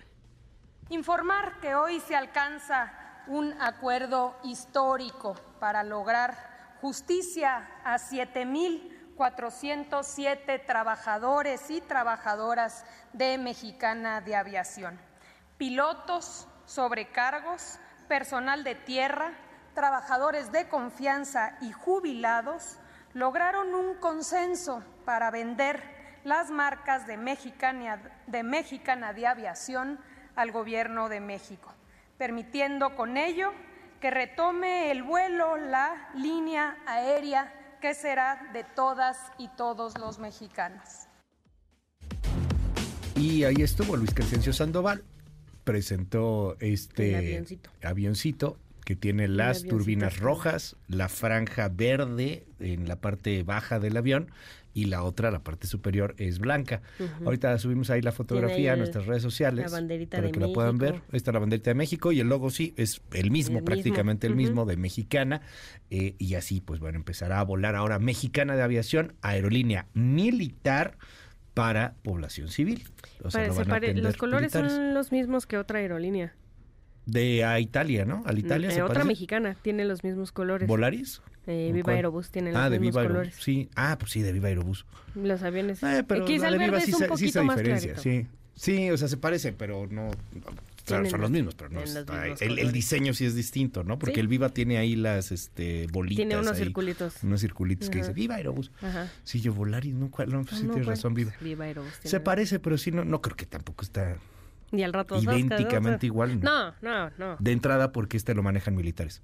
Empezando por ahí. Entonces ahí sí hay una diferencia Ahí es abismal. importante. Sí. Abismal, ¿no? La diferencia ya es completamente... Sí, o sea, te vas a subir al de Mexicana y te ¡Firmes! Y ya, no sé. Que se quieto. Sí, ¿no? Ya quiero ver a ¿Cómo te alguien que se ponga a alguien que se ponga pesado Ajá. con los empleados de Mexicana de Aviación. Porque no te dieron cacahuates, ¿no? No, sí, ya, ya, es que ya quiero ver, ya O- quiero o ver. qué- ¿Cómo te irán a dar los horarios? ¿Así Pues- como los militares? O sea, ¿Por tu, tu vuelo sale a las... no Con sé. fanfarrias y todo. Ajá, no, tu vuelo sale a las 4000. a las ah, 400. podría ser a las 4000, a las 6512. Ajá, ¿no? ¿Cómo irán? ¿Cómo irán a dar los horarios En de fin. una de esas, no? Bueno, Se ¿qué me más hay, ocurre. Coco? Y en más información, Luis Auditorio, les comento que el gobernador de Coahuila, Miguel Riquelme, reiteró que darán la batalla jurídica en contra de los libros de texto gratuitos. El mandatario priista recordó que lo más importante son los menores, por lo que ya se preparan alternativas para sustentar las deficiencias que tiene el material educativo de la SEP. Es uno de los que no permitió la entrega de los libros de texto que vienen con muchas deficiencias y que, bueno, muchos no tienen el valor de, de enfrentar este tipo de, de situaciones. Yo lo lamento, pero Coahuila siempre ha alzado la voz. Somos revolucionarios por, por naturaleza y constitucionalistas por esencia. Y la autopsia del cuerpo de María Fernanda Sánchez Castañeda, la joven mexicana de 24 años que desapareció en Berlín, Alemania, el pasado 22 de julio y fue encontrada sin vida el pasado sábado, enfrentará un proceso de análisis que se extenderá por ocho semanas. Así lo confirmó el diario español El País. Finalmente, Luis Auditorio, eh, les comento que horas después del asesinato del candidato presidencial en Ecuador, Fernando Villavicencio, a través de redes sociales se difundió un video en el que se muestra a un grupo de hombres que se autodenominan los lobos y quienes, bueno, se atribuyen el crimen. Eh, los presuntos delincuentes, quienes se muestran encapuchados y fuertemente armados, lanzaron una amenaza a Jan Topic dentro de los candidatos presidenciales en el país sudamericano. Queremos darle en claro a toda la nación ecuatoriana que cada vez que los políticos corruptos no cumplan con su promesa que establecemos cuando reciben nuestro dinero, que son millones de dólares, para financiar su campaña, serán dados de baja. Nosotros, la organización Los Lobos, asumimos la responsabilidad de los hechos suscitados la tarde de hoy y se volverá a repetir cuando los corruptos no cumplan su palabra. Tú también ya topi, maldito tu madre.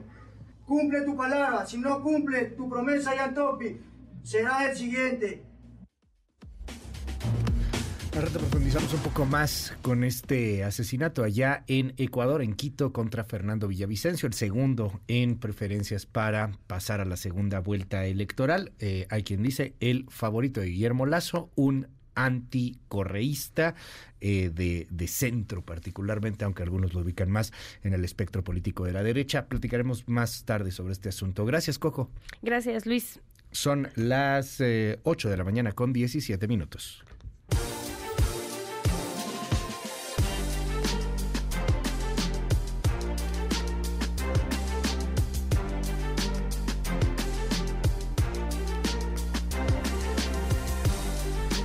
5571 131337 5571 131337 5571 131337 Qué brutos escuchan haciendo mofa de mexicana. ¿Cómo se atreven a burlarse del ejército? Nadie se burló del ejército. Uy. Andan muy enojados aquí. Luis, tomas a broma que el ejército tenga una aerolínea, pero a este paso van a terminar conduciendo Uber o vendiendo tortillas. No lo, no lo dudes ni tantito. Bueno, pero a ver quién va a querer viajar por Aeroméxico. Esa es la población que termina por odiar el, el régimen. Es mexicana, no, no Aeroméxico, mexicana. Eh, cada vez se superan a sí mismos, son unos estúpidos, un ejemplo de superación, pero a final de cuentas la 4T los va a aplastar. Mexicana de Aviación, mira, también empezó como una ocurrencia en una mañanera y vemos ahora cómo pues va a terminar por afectar a otras compañías de aviación. Al rato platicamos un poquito más sobre este Mexicana de, de Aviación. Este 5571-131337, WhatsApp abierto absolutamente para todo el auditorio. Seguramente el servicio militar va a ser para hacer sobrecargo en tres meses ahí en Mexicana. Está bueno, pues lo acaban de presentar ahorita en la mañanera. Y, ya estaremos dándole ahí seguimiento al tema. Eh, son las 8 con 19, tengo en la línea telefónica a la pre-pre aspirante. Quiere ser candidata presidencial, es Xochil Gálvez. Gracias, Xochil, por tomarme la comunicación. ¿Cómo estás? Buen día. Luis, buen día, qué gusto saludarte a ti a todo el auditorio. Pues aquí en esta primera etapa de recorridos, 18 estados recorridos para tratar de conseguir las firmas necesarias y bueno, afortunadamente logré pasar este primer paso que eran 150 mil firmas uh -huh. válidas, porque obviamente sabíamos que iba a haber una un descuento de aquellas firmas, por ejemplo, si militantes de Morena seguramente habían firmado por mí, pues no podían hacerlo. Y otros el, consideró, al final, bueno, pasaron cuatro Perdóname, Xochil, tengo que hacer un ajuste en la línea telefónica porque, híjole, se está cortando la comunicación de, de manera horrible. Este, a ver si podemos arreglar por ahí algo rápidamente. Una, una disculpa, hemos tenido por aquí algunos problemillas el día de hoy. Eh, gracias por los, por los mensajes y los comentarios que nos están haciendo llegar. Le tengo aquí los datos de lo que pasó con el Frente Amplio por México. Xochil Gálvez logró 554.699 firmas. Se queda con el primer lugar de recolección de firmas eran necesarias 150 mil, dispersas en 17 estados de la República. Beatriz Paredes logró 451 mil 934 firmas. Santiago Krill en el tercer lugar, 358 mil 735. Enrique de la Madrid, 344 mil 729. Silvano Aureoles logró casi 300 mil, 288 mil 90 exactamente, pero no pasa porque no estaban dispersas en 17 estados de la República. No pasa ni Silvano, ni tampoco Miguel Ángel Mancera. Los excluyen, los sacan de la jugada y con eso el PRD pues se queda sin representantes en la segunda etapa.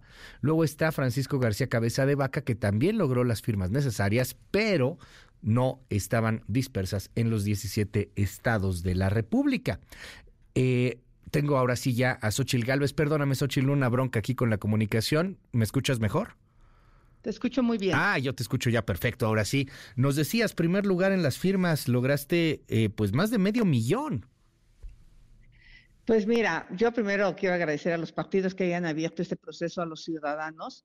La mayor parte de mis firmas fueron obtenidas a través de la plataforma del Frente Amplio por México. Había tres mecanismos operadores, la, plataforma y los partidos políticos. Entonces, pues yo quiero agradecerle a todas y todos los ciudadanos que decidieron firmar por mí y que me tienen en esta segunda etapa y también a los partidos que me hayan permitido participar, eh, porque pues la verdad es que sin los partidos tampoco podemos lograrlo. Oye, hablando de partidos, hay un partido que queda fuera. A las 10.30 de la mañana va a hablar Zambrano, Cházaro, Mancera, Silvano Aureoles. Pues andan un tanto molestos. Hay quien dice inclusive que hasta los dados están cargados a tu favor, Xochil.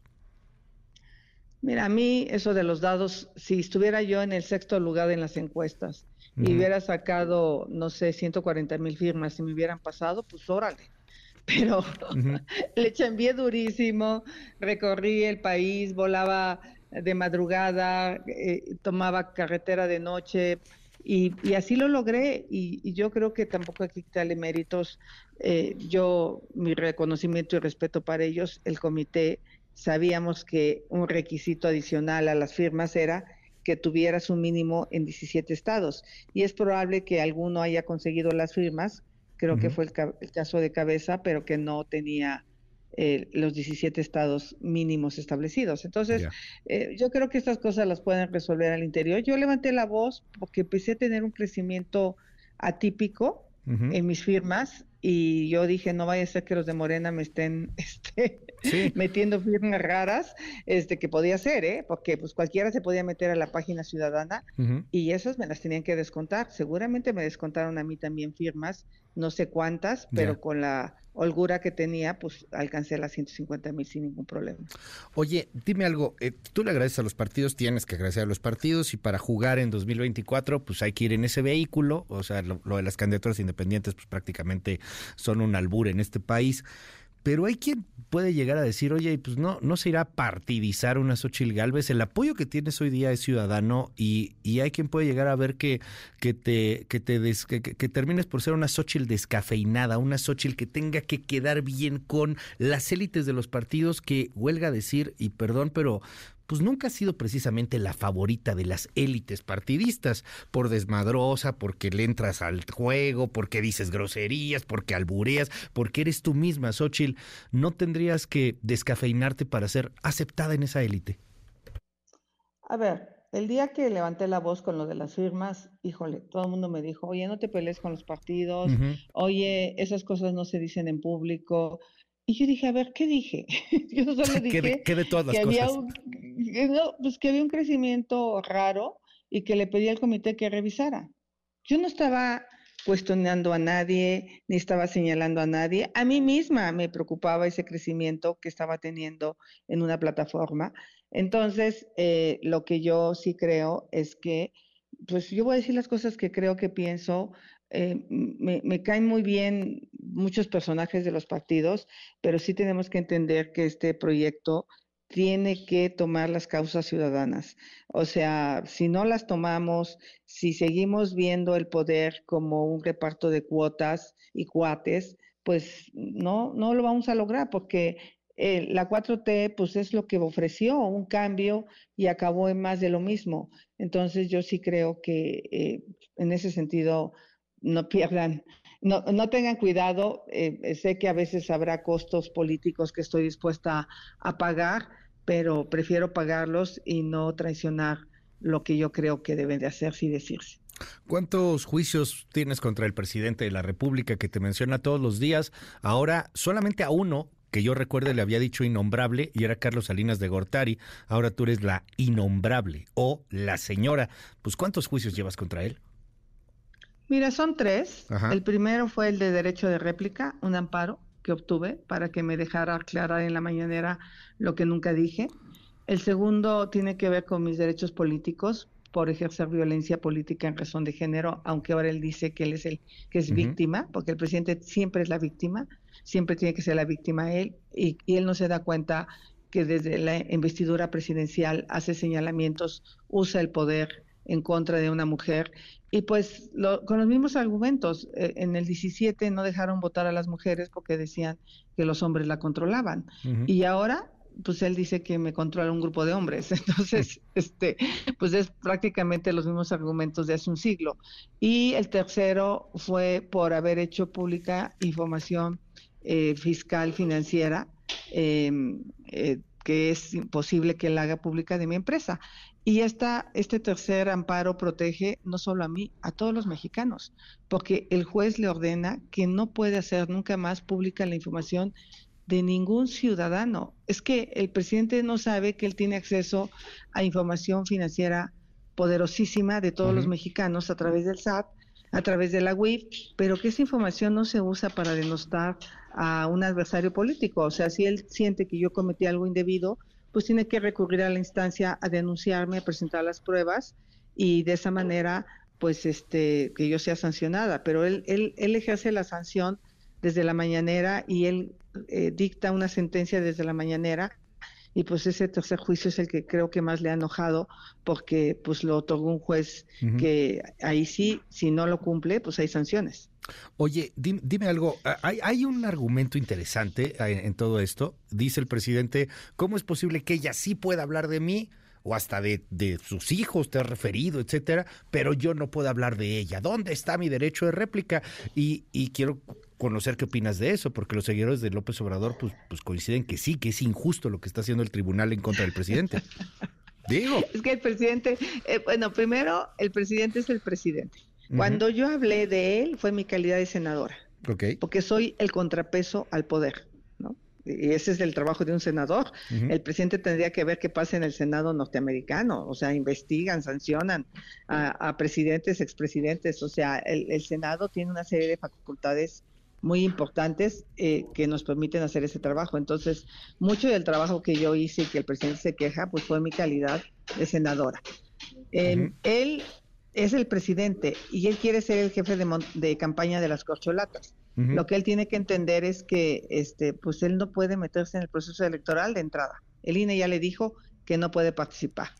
Y luego, en su calidad de presidente de autoridad, pues e, e, es desproporcionado la fuerza del presidente con la que yo tengo. En medios, en la mañanera que se transmite en tantos espacios, entonces, eh, pues no es igual. Él, él lo que quiere es ser candidato, ¿no? Pero ya no puede.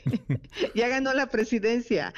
Quizás quiera convertirse en el jefe de campaña de sus corcholatas. Pues seguramente lo va a hacer. O de la corcholata, ¿no? O de, la, o de la corcholata. Pero mira, que sea, que me la deje solita. Pues también para ver, ella y yo sí nos podemos eh, confrontar ideas de manera respetuosa, porque yo tampoco pensaría, de hecho, cuando ofendió el presidente a Claudia Sheinbaum, yo salí a defenderla. Ella nunca me ha salido a defender del presidente, por cierto. ¿Cuándo, yo sí lo ofendió? decir, El presidente Fox eh, retuiteó algo Ah, que hablaba de su origen judío. Sí, Ajá, claro. ¿Te acuerdas? Sí, sí, por supuesto, un, un- salí a un decirle meme que intentaba hacer chiste que pues, era una estupidez. Exacto, y yo salí a decir que pues no, eso no se vale. Claro. No podemos cuestionar el origen de nadie por ningún motivo. O sea, eh, eh, y en ese sentido, pues el presidente, el, el tema es que el presidente es el presidente. Él no es un contendiente en la campaña. Entonces, bueno, pues a ver si lo acaba de entender y ya el tribunal se lo dijo, ya un juez se lo dijo y pues él tiene que de alguna manera respetarlo. Finalmente, Xochitl, eh, faltan 295 días para la elección. Y, y llevas recorriendo 18 estados, ha sido intenso a más no poder. Te veo en tus redes, te veo en TikTok, te veo eh, eh, dando declaraciones, te veo en una y otra y otra y que las fotos y todo. No, es, no, no, no hay también, además de, de toda la bronca jurídica y el presidente en tu contra, etcétera, no, no hay un desgaste muy, muy acelerado. O sea, falta un friego. 295 días todavía para, para la votación. Hay un desgaste generalizado. ¿Cómo te sientes tú? Bueno, primero es que yo llegué muy tarde. Las corcholatas llevan más de un año, otras dos años, ¿no? Este, y yo llevo, esta es la sexta semana. O sea, y lo tenía que hacer de esa manera porque tenía que acortar desventajas. O sea, yo empecé debajo de todos, o sea, de Beatriz, de Santiago, de Enrique, porque pues yo no había ni siquiera levantado la mano. Eh, la ventaja es el trabajo premia. Mira, eh, cada estado que recorría se me subían las firmas cañón. Este, Querétaro, Guanajuato, Sonora, Chihuahua. Y eh, pues eso sí me ayudó a tener las firmas que tengo. Sí me da mucho más elementos para entrar a los foros hoy, de entender qué está pasando en el país, de, de hablar con los agricultores, de hablar con las mujeres artesanas, de hablar con las mujeres eh, buscadoras de sus hijos. Eh, híjole, esto no lo cambio por nada porque me da una refrescada del México que yo conocí cuando fui funcionaria federal, porque de alguna manera como funcionaria federal había recorrido todo México en sus zonas más, más pobres. Ok. Eh, ahora lo estoy recorriendo, pues, en algunas zonas rurales, pero también en zonas urbanas, y está muy cañón lo que le está pasando a México. Eh, es, es de verdad, y creo que para los foros, pues sí es muy importante tener ese, ese sentimiento del- de palpar la realidad de nuestro país, y lo que palpo es que la esperanza ya no le pertenece a la 4T. Hoy, La gente ha perdido la esperanza en este gobierno. Hoy empiezan los foros y, y bueno, hay, hay quien también espera que, que en una de esas venga algún agarrón. Sé que no puede haber debate, que nada más es como una especie de intercambio de ideas, pero ¿qué esperas tú? A ver, no, yo, yo no voy a atacar a nadie, no, no voy a perder mi tiempo en, en eso, porque yo creo que eh, podemos hacer el mejor plan cada uno, Ok. eh, pero ¿de qué sirve si no ganamos? ¿no? O sea, si no, o sea, primero tenemos que ganar y para ganar tenemos que estar unidos y yo creo que el pleito no es entre nosotros. Yo creo que la gente sí se podrá dar cuenta qué representa cada uno de nosotros, obviamente, eso, eso, cada uno tiene su propia historia y, y es lógico que cada uno trate de ensalzarla y, y de ahí proponer po- a través del diagnóstico, porque no podemos hacer propuestas, Ya. pero de mi parte no, no habrá ningún tipo de, de confrontación, porque además le tengo especial aprecio a Beatriz, yo a. Beatriz la veía ya como una mujer hecha y derecha cuando yo empecé a hacer mis pininos en la política. Ella me ayudó muchísimo como presidenta de la Cámara de Diputados a sacar la ley de la Ya. Comisión Nacional para el Desarrollo de los Pueblos Indígenas. Entonces, no, no tendría yo por qué eh, atacar a nadie. A Santiago, pues obviamente es mi compañero eh, en este sentido. Y Enrique quizá es el que conozco más recientemente, pues hemos coincidido en foros Ya. de una manera muy, muy amigable. Esa, esa es una de las críticas más duras, Xochitl, es que al final te ven ciudadana, pero en la 4T al menos dicen, pues sí, pero todos los que están detrás, si llegas a ser presidenta, pues tienen una cola enorme, enorme, enorme, más grande que las botargas que luego usas ahí en el Senado. ¿Qué dices de eso? ¿Ser priista, Pues mira, ser panista o ser ciudadana? Yo, yo creo que sí hay una cosa muy injusta hacia la, nosotros. se da por descontado que el que se va de, del PRI a Morena es un santo, Manuel Bartlett, ¿no? Y está haciendo pedazos a la CFE. Nacho Valle, nada más desfalcos por 15 mil millones de pesos. Entonces, lo que yo diría es, eh, eh, no se habla de la 4T con toda esta bola de ampones. No digo que cuáles son más y cuáles son otros. Yo me quiero quedar con ese PRI que eh, impulsó el Seguro Social, que impulsó la Comisión Nacional de Derechos Humanos, el Instituto Nacional Electoral, el Instituto Nacional de Transparencia y Acceso a la Información, e, ese PRI que defiende e impulsa instituciones, ese PRD que busca la justicia social, ese PAN que siempre ha buscado el bien común y, que busca, eh, o sea, a través de la libre empresa, reducir la desigualdad, hay, que enfocarlo bien. Eh, por cierto, ahí voy a hablar de una propuesta interesante que traigo para, para, para conciliar el México de privilegio con el México eh, pobre, ¿no? Ahí, traigo una idea que la voy a esbozar hoy en el foro, porque creo que ese es el gran tema cómo logramos reducir la desigualdad y yo creo y estoy convencida que es a través de la generación de riqueza. Estaba escuchando a Max Arriaga que la gente está al servicio del capital, pues que los jóvenes también hagan sus propias empresas, ¿no? O sea, ¿por qué conformarnos a que si vienes de una comunidad rural no puedes, que fue mi caso. Fíjate, ese es, ese es el caso que más le enoje al presidente. Cómo de vender gelatinas y tamales se volvió un empresario exitoso. ese es como que el, odio, ¿no? En el fondo. Entonces, eh, vamos a, encontrar buenas propuestas los tres partidos. Hay gente buena. También es otra cosa que he encontrado en los estados. Apristas, de verdad, que le echan ganas, que trabajan, que yo, yo, yo no creo que en todos los partidos todos sean gente impresentable, te lo, te lo puedo asegurar. Y en Morena hay gente presentable también en Morena. Xochil Gálvez, gracias por tomar esta comunicación y si nos permites estamos al habla. Buen día y éxito. Luis, qué, qué gusto. estaremos ahí en contacto las veces que sean necesarias. Un abrazo. Gracias, un abrazo. Es Xochil Gálvez. Hoy empieza el primer foro. Eh, a Xochil le toca participar hasta el, final dentro del, primer foro. Este, ahí van cada uno con ciertos minutos y bueno, pues ya nos adelanta, va a presentar esta eh, propuesta. Tengo aquí cañón de comentarios. Hola, muy buenos días. Este, arreglen la señal en tele que se está cortando mucho en Dish. Dicen ahorita, ahorita Checo, sí, perdóname. Este, bueno, no sé si, si se escuchó eso, porque como, en fin. Este, dijeras tú, uy, sí, ¿qué onda con la innombrable? Este, no, no entendí. Ya sabíamos que iba a ser un cochinero este proceso del PRIAN, que hasta tú mismo dijiste que el perderé le tocaba ir por el café y agárrate cuando los descalifiquen los del PRI, viene una desbandada. Eh, eso que muchos mexicanos buscamos como un verdadero proyecto de desarrollo a largo plazo, porque cada sexenio es el mismo. Ojalá que sí lo haga Xochitl, yo, yo votaré por ella. Hola Luis, yo sí te escucho todos los días, te, te buen noti, muchas gracias. Que siga su farsa, esto es farsa. Este, que nos digan cómo vender gelatinas y tamales y hacerse millonario. Hola, ahora resulta que ella va a ser la salvadora de México. Por favor, ya que le cambien de discurso, eh, esa señora se ve que, que no puede y aparte se molesta porque exponen sus bienes. Aquí, aquí, aquí, para Mancera dicen, ¿para Mancera qué? Nada más dice aquí, Mancera no, no, dice nada más. Este, la gelatina, la gelatinera, bueno, pues les encanta ahí también este asunto de, de, de no estar y de decirles así. Qué excelente persona Xochil Galvez, yo creo que ella sí, sí va a poder, dicen aquí en el WhatsApp. Eh, es una mentirosa Xochil Galvez, dicen aquí. Nunca será presidenta Xochil Gálvez, no la aceptaremos.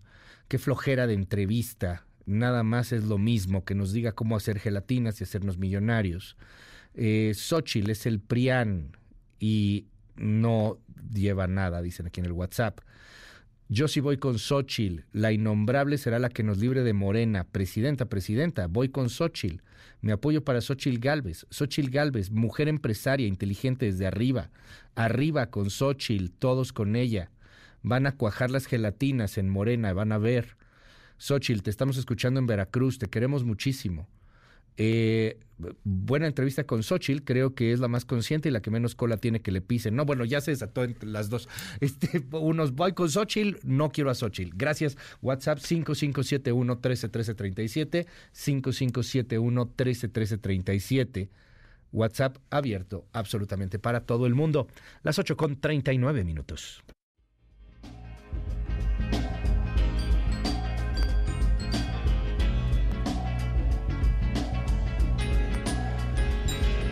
Hay talento, nomás falta apoyarlo. Sí hay éxito en este país, sí se puede salir adelante, claro que se puede salir adelante. Jóvenes de Sonora buscan ganar el Premio Nobel Juvenil del Agua 2023. Si puedes votar por el proyecto, lo puedes hacer a través de la página del Instituto Internacional de Agua de Estocolmo. Ahorita ponemos por ahí algunas direcciones si alguien está interesado y, quiere apoyarlos. Ahorita nosotros los apoyamos, por supuesto. Son dos jóvenes sonorenses finalistas, Carlos Iván Erquizo Salazar y Fernando de Silva Hernández, que buscan el apoyo para poder obtener este premio Nobel Juvenil del Agua 2023. Están presentando un proyecto, es una iniciativa sobre el uso de la tecnología Biofloc que sirva para reducir el consumo y la contaminación del agua. Estos son los chavos que hay que apoyar.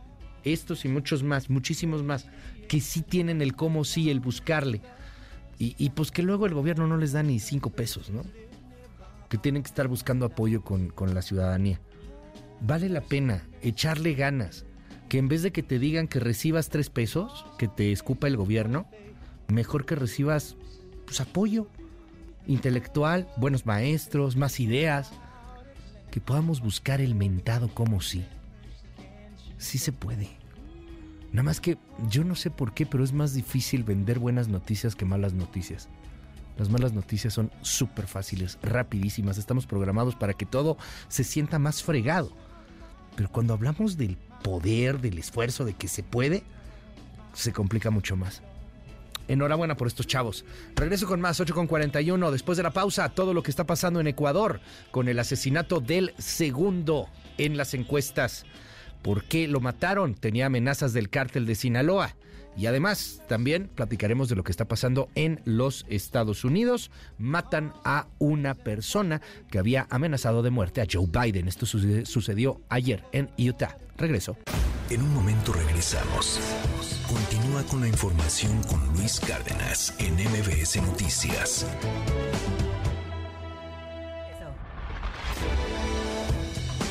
Ya estamos de regreso. MBS Noticias con Luis Cárdenas. Continuamos. Como te comentaba Luis, el candidato a la presidencia del Ecuador, Fernando Villavicencio, fue asesinado la tarde de ayer miércoles 9 de agosto a la salida de un mitin en un colegio de Quito. De acuerdo a información policial, a las 18 horas 20, un grupo de sicarios detonaron 25 disparos hacia el sitio donde el postulante y sus simpatizantes salían del encuentro político. En el audio de a continuación se escucha el momento en que se inicia la balacera que acaba con su vida.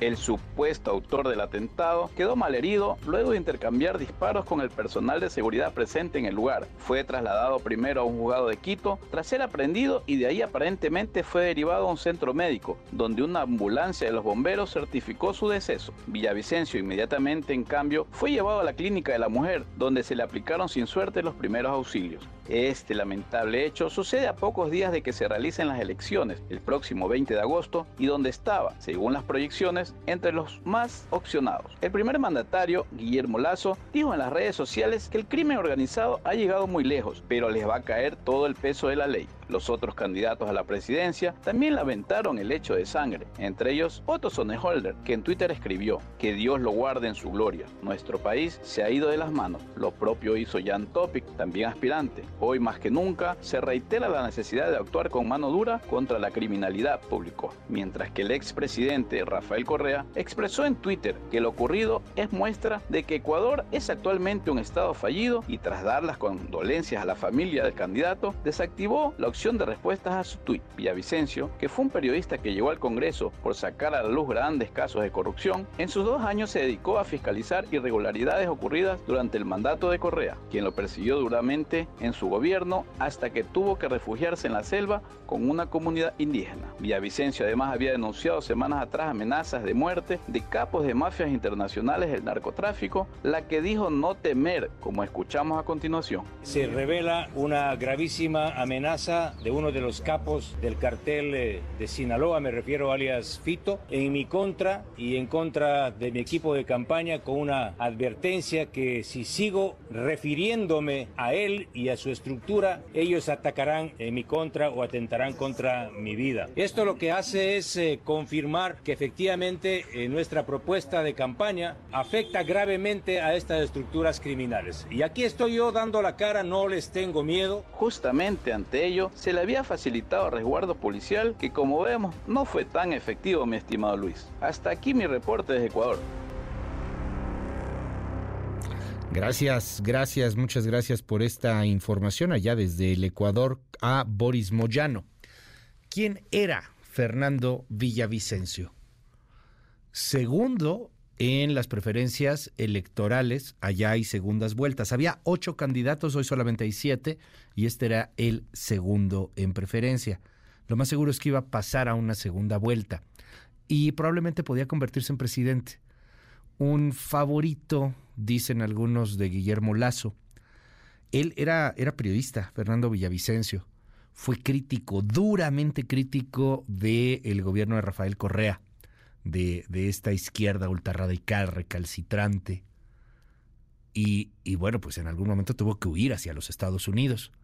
Tenía una propuesta muy particular de limpiar el sistema financiero ecuatoriano, un tanto de forma radical, más o menos en la línea de, de Bukele, digo más menos, no, no, no tanto de meter a medio mundo a la cárcel, aunque sí era una de las ideas, pero de limpiar el sistema financiero. Y a partir de estas propuestas radicales vino la amenaza del cártel de Sinaloa. Y con todo, lo terminaron por matar. Horas después del asesinato de Fernando Villavicencio, a través de redes sociales se difundió un video en el que se muestra a un grupo de hombres que se autodenominan los lobos. Están totalmente armados, se atribuyen el crimen. Esto es lo que dicen. Queremos darle en claro a toda la nación ecuatoriana que cada vez que los políticos corruptos no cumplan con su promesa que establecemos cuando reciben nuestro dinero, que son millones de dólares, para financiar su campaña, serán dados de baja. Nosotros, la organización Los Lobos, asumimos la responsabilidad de los hechos suscitados la tarde de hoy y se volverá a repetir cuando los corruptos no cumplan su palabra. Tú también ya topi, malito tu madre. Cumple tu palabra. Si no cumple tu promesa ya topi, será el siguiente. Tengo en la línea a Oscar Valderas, usted lo conoce perfectamente bien, todos los miércoles platicamos, Oscar y yo, sobre la nación criminal. Nos presenta una pieza en torno al crimen organizado y al mapa del narco y de la delincuencia y la violencia en este país. Pero bueno, pues hemos hablado muchas veces, Oscar, de cómo va trascendiendo eh, fronteras y justamente lo que se está viviendo en el Ecuador, pues tiene mucho que ver con la violencia, alguna de esta violencia o mucha de esta violencia, pues exportada desde nuestro país. ¿Cómo estás, Oscar? Te mando un abrazo, buen día. Querido Luis, buenos días. Mira, efectivamente, la DEA tiene mapeado que los dos principales cárteles en México, el cártel de Sinaloa y el cártel Jalisco, están en aproximadamente 100 países del mundo. Imagínate esto. Pero en Ecuador se conoce que están desde al menos 2018 y lo han hecho principalmente porque Ecuador es un gran punto eh, de, de distribución primero, luego de elaboración y tercero de consumo de drogas. Vamos a ubicarlo en el mapa. Está arriba de Perú, abajo de Colombia y al lado de Bolivia. Es decir, está donde se genera y donde se crea la mayor cantidad de cocaína del continente y la segunda región más cocalera únicamente detrás del Triángulo Dorado de Asia, que es Birmania, Laos y Tailandia. Y además Ecuador tiene un puerto importantísimo que es el puerto de Guayaquil, que conecta al Pacífico sudamericano y mexicano con Asia. Entonces, imagínate, pues desde hace muchos años los cárteles colombianos han pasado por ese país entre el 30 y el 40% de todos sus narcóticos.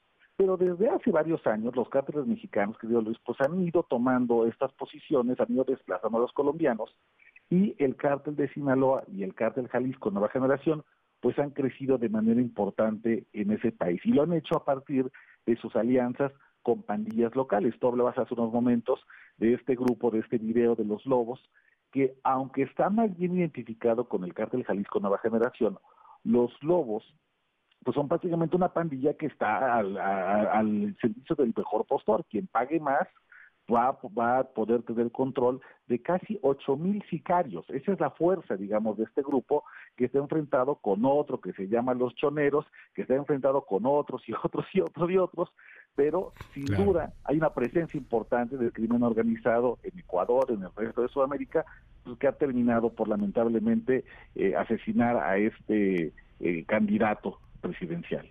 O sea, el, el pues el fondo, habrá que esperar investigaciones y todo, pero, pero sí apunta a la hegemonía y al poder de los cárteles mexicanos sobre la economía de Ecuador, porque me llamaba la atención viendo un poco a, profundidad lo que proponía eh, Fernando Villavicencio, pues tenía mucho que ver con control financiero, tenía mucho que ver con limpiar el sistema financiero del crimen organizado, del narco, de ahí que recibe la amenaza y pues mira, termina muerto.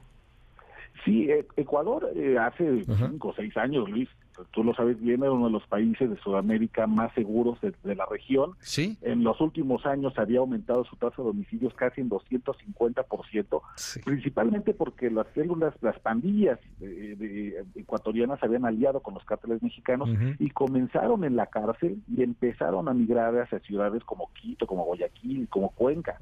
Por eso la gente, los, los ecuatorianos, eh, clamaban que los candidatos presidenciales presentaran propuestas de seguridad, porque en dos o tres años el país se empezó a echar a perder por culpa de los cárteles mexicanos. Y Fernando Villavicencio había presentado un programa de gobierno muy agresivo contra el crimen organizado, medidas más estrictas para combatir el lavado de dinero, combatir la minería ilegal, y además él tenía una obsesión desde que era periodista. Él era un gran, gran investigador sobre las mafias la industria petrolera de su país y entonces había prometido que iba a expulsar a los cárteles del negocio de los combustibles, que aquí en México pues conocemos como huachicoleo. Así que por supuesto que era una amenaza, él había repetido Fernando Villavicencio con mucha con mucha claridad, vienen por mí, pero no tengo miedo, pero no me van a hacer daño. Le habían puesto escoltas, pero a pesar de que tenía una escolta muy numerosa, ayer saliendo de un colegio en el norte de Quito, un tirador solitario le pega tres balazos pero fíjate, el, el, nivel de, descuido, le habían puesto una gran escolta, Luis, pero no le habían dado un vehículo blindado. Así que aunque él entra al vehículo en el que se traslada, desde fuera le disparan, las balas lo alcanzan y lamentablemente fallece casi al instante. Oscar Valderas, muchísimas gracias. Como siempre, te seguimos ahí en tus redes sociales, Oscar. Querido Luis, muchas gracias. Seguimos la conversación en Twitter, arroba Oscar Valderas. Gracias, es Oscar, Val, Oscar Valdera, son las 8.56. Me voy brevemente a una pausa.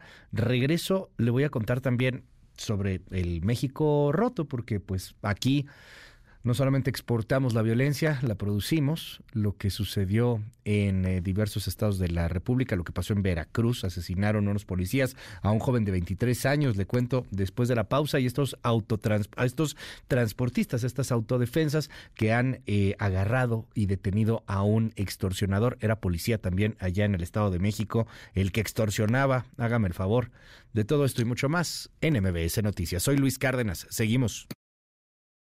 En un momento regresamos. Continúa con la información con Luis Cárdenas en MBS Noticias. Ya estamos de regreso. MBS Noticias con Luis Cárdenas. Continuamos.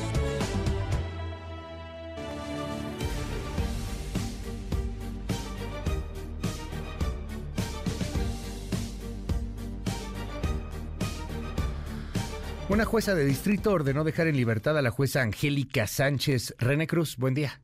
Luis, buenos días. Una jueza federal ordenó dejar en libertad a la jueza local de Veracruz, Angélica Sánchez Hernández, debido a que los delitos contra la fe pública y tráfico de influencias por los que fue acusada no ameritan prisión preventiva oficiosa. Daniela María León Linarte, titular del juzgado decimoquinto de distrito con residencia en Veracruz, dio un plazo de 24 horas para que el juez de control cumpla con esta resolución y en caso de no hacerlo se presentará la denuncia correspondiente ante la Fiscalía General de la República. Asimismo, el juez de la causa deberá anular todas las actuaciones que se llevaron a cabo luego de que Sánchez Hernández fue puesta a disposición es decir, la celebración de la audiencia inicial, la vinculación a proceso, el cambio de medida cautelar y el plazo para el cierre de la investigación complementaria. A su vez, las autoridades policíacas no podrán privar de su libertad a la jueza mientras siga vigente la suspensión que se le otorgó. En este contexto, la jueza León Linarte resolvió que las autoridades de Veracruz incurrieron en desacato al incumplir de forma deliberada con la medida cautelar que se le concedió a Angélica Sánchez el pasado 9 de junio de este año, misma que sigue vigente y por este motivo no podía ser detenida ni presentada ante la autoridad judicial por medio de la fuerza pública. Agregó que el juez de control incurrió en una actitud contumaz, ya que fue notificado de la suspensión provisional el 16 de junio a las 10.45 horas, es decir, cuando Sánchez Hernández ya había sido detenida, por lo que estaba en posibilidades legales y materiales de acatar la medida cautelar. Luis, el reporte que tengo, muy buenos días. Pues al fin, al fin este asunto que había generado gran controversia, una controversia judicial, una controversia política, una controversia en torno al Estado de Derecho, una juez que no era del agrado del gobernador Huitlahua García y que termina por detener y por meter al penal de Pacho Viejo con todo y que tenía pues elementos en donde era imposible detenerla, pero no les importó. Llegaron en la Ciudad de México y la detuvieron de una manera, por decirlo menos, cuestionable. En Veracruz, ayer Alexis Moreno, de 23 años de edad, fue asesinado a manos presuntamente de los policías estatales en Veracruz. Los hechos ocurrieron luego de haber sido detectado un coche rojo a exceso de velocidad en Coatzacoalcos y con tripulantes aparentemente en estado de ebriedad. Los uniformados, los policías veracruzanos, habrían iniciado una persecución en su contra por no haberse detenido cuando se les pidió. Como no se detuvieron, les dispararon y lo mataron. Los familiares exigen justicia que no tienen por qué disparar. Hubieran disparado a la llanta o algo para detenerlo. Sí, ¿por qué dispararon? No, pues estoy esperando que me entreguen el cuerpo. ¿Cómo es posible que la policía estatal haga todo esto? Son niños de bien, son muchachos universitarios. No podemos creer que esto esté sucediendo. Sabemos ahorita que hay videos, hay vecinos que tienen cámara fin, vámonos a otras cosas. ¿Cómo van los mercados, las altas, las bajas, las ganancias y las pérdidas en este momento? Citlali Sainz, buen día. ¿Qué tal, Luis? Buenos días a ti, buenos días también a nuestros amigos del auditorio. Te comento que en este momento están registrando ganancias en Wall Street los principales indicadores. El Dow Jones Industrial está mostrando en este momento un avance de 0.70%. El índice tecnológico Nasdaq está ganando 0.77%. Sin embargo, pierde el S&P de la Bolsa Mexicana de Valores 0.21%. Se cotiza en 54.105.57 unidades. En el mercado cambiario, el dólar en metanilla bancaria se compra en 16 pesos con 37 centavos, se vende en 17 pesos con 39, el euro se compra en 18 pesos con 42, se vende en 19 pesos con 93 centavos.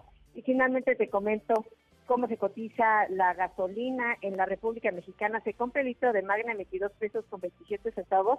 La Rojo Premium, el promedio en el país, se compra en 24 pesos con 42 centavos. En la Ciudad de México, el precio promedio para la Magna es de 22 pesos con 60 centavos, mientras que la Premium se compra en promedio en 24 pesos con 89 centavos. Luis, mi reporte al auditorio. Te aprecio la información. Muchas gracias, Itlali. Buen día. Buenos días. Mensaje 5571-131337 es que este gobierno le vale la ley, se la unen para pasársela por ahí. Estimado Luis, cuando entrevistaste a Xochitl, no le preguntaste sobre los libros de texto en el tema de la sexualidad y el aborto. ¿Por qué no le preguntaste sobre el tema?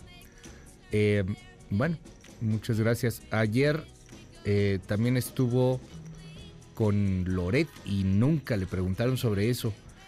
Lo que pasa es que bueno, gracias por la recomendación, de verdad, pero como el tema de un político, cuando tú entrevistas a alguien, por lo regular es por un tema muy particular. En este caso, pues es porque ganó, tiene las firmas, es candidata, quiere ser la candidata, están los otros. Como que hay muchas cosas alrededor. No digo que, que, haya sido mala idea preguntarle los libros de texto. Creo que sí, te soy franco, no se me ocurrió en ese momento entrar al tema de los libros de texto. Eh, dicen aquí que es para que, que es porque le estamos cuidando que no hable del aborto. Pues no, de, hecho es creo que una de las personas más progresistas que hay en torno al tema. Pero bueno, gracias. 5571 131337. Eh, Gracias por todos los comentarios. Muy buenos días. ¿De qué forma es posible brindar apoyo a los jóvenes de Sonora en el proyecto del agua? Entra a la página del Premio Nobel Juvenil de Agua. Ahorita ponemos ahí la dirección en mi red, en arroba Luis Cárdenas MX. Y ahí, por favor, este, votas por ellos, votas por los chavos sonorenses, por la universidad allá en Sonora. Felicidades por la entrevista, a mí sí me gustó. Yo voy con Xochitl, creo en ella, me parece una persona honesta y de trabajo, con ella sí me identifico. Pobre tonto obediente, no le preguntaste porque el comandante X no te dio las preguntas y no te dio oportunidad de hacerlas.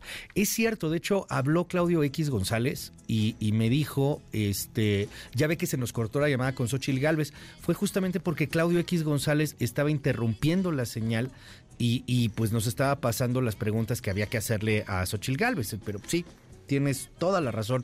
Fue, fue por eso. Ya, ya después vinieron unos reptilianos y nos dijeron que, bueno, pues teníamos que callarnos porque ellos son los que realmente van a gobernar y están en Palacio Nacional. Sí, sí, eso pasó. Tienes toda la razón, nos cachaste. qué, qué perspicaz. Está cañón. ¿Qué te dijo? 5571-131337, 5571-131337, WhatsApp abierto absolutamente para todo el mundo. Regreso. Ya estamos de regreso. MBS Noticias con Luis Cárdenas. Continuamos. MBS Radio presenta el resumen informativo con Luis Cárdenas.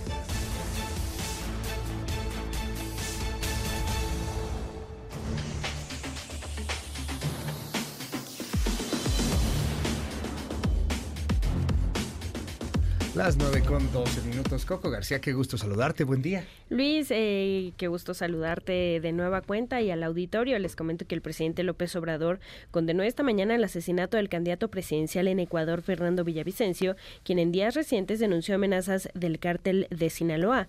El mandatario pidió esperar las investigaciones para deslindar responsabilidades. Acerca de las causas, pues no me atrevería a adelantar nada sobre los motivos porque no hay elementos. Son, si acaso, hipótesis y pueden ser hasta conjeturas. No hay que olvidar que siempre, y más en tiempos electorales, se inventan cosas. Entonces hay que actuar con mucha responsabilidad, con mucha seriedad. No culpar a la ligera a nadie, esperar las investigaciones y esperar que se dé a conocer el resultado de la investigación y que se castigue a los responsables. Y el titular de la Sedena, Luis Crescencio Sandoval, detalló que Mexicana de Aviación, la nueva empresa del Estado, iniciará operaciones con 10 aviones arrendados que serán entregados entre septiembre y octubre. Estimó que los boletos costarán hasta 20% menos que los actualmente eh, ofertados en el mercado. Inicialmente se arrendarán 10 aviones Boeing 737-800 de nueva generación con sus respectivas tripulaciones, los cuales serán entregados tres durante eh, septiembre, el 30 de septiembre será la entrega, y los otros siete restantes el 30 de octubre del presente año. Eh, su base principal se ubicará en el Aeropuerto Internacional Felipe Ángeles y su base secundaria en el Aeropuerto Internacional eh, Felipe Carrillo Puerto en Tulum. La venta de boletos, estamos eh, considerando que a partir del mes que entra, en septiembre, podrán estar ya disponibles. Eh, se está creando también eh, toda la infraestructura tecnológica para poder accesar a esos boletos. Y este miércoles otro elevador del IMSS volvió a fallar, esta vez en el Hospital General de Zona número 7 en Monclova, en Coahuila, de donde fueron rescatados siete derechohabientes tras permanecer cuatro horas encerrados. Las personas se encuentran en buen estado de salud. Personal de protección civil nada más está en espera de que llegue personal de la empresa para que termine de subir el elevador y poder sacarlo. Se les puso ventilación, se abrieron las puertas, se les dio hidratación y están los pendientes los, los médicos. ¿Iba algún familiar con usted, madre? Sí, mi esposo. ¿Y qué le decía a su esposo en ese momento? No, pues que, que tuviéramos calma porque se siente muy desesperante estar encerrada, pero gracias a Dios nos calmamos. ¿Ya le había pasado esta situación? No, nunca.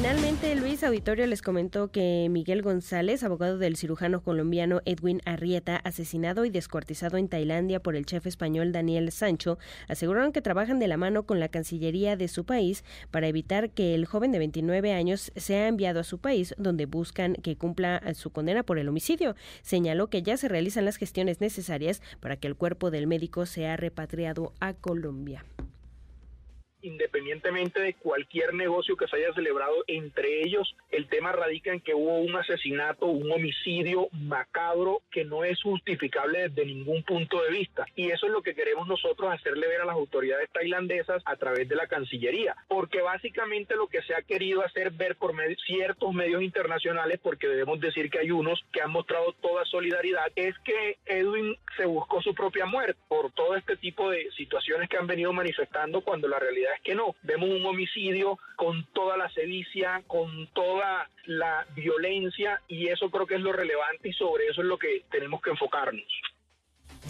Gracias, Coco. Te hacemos en tu red. ¿Cuál es? En arroba Coco García con doble I, ahí en todas las redes sociales. Muchas gracias. Buen día. Mil gracias. Son las 9 con 17.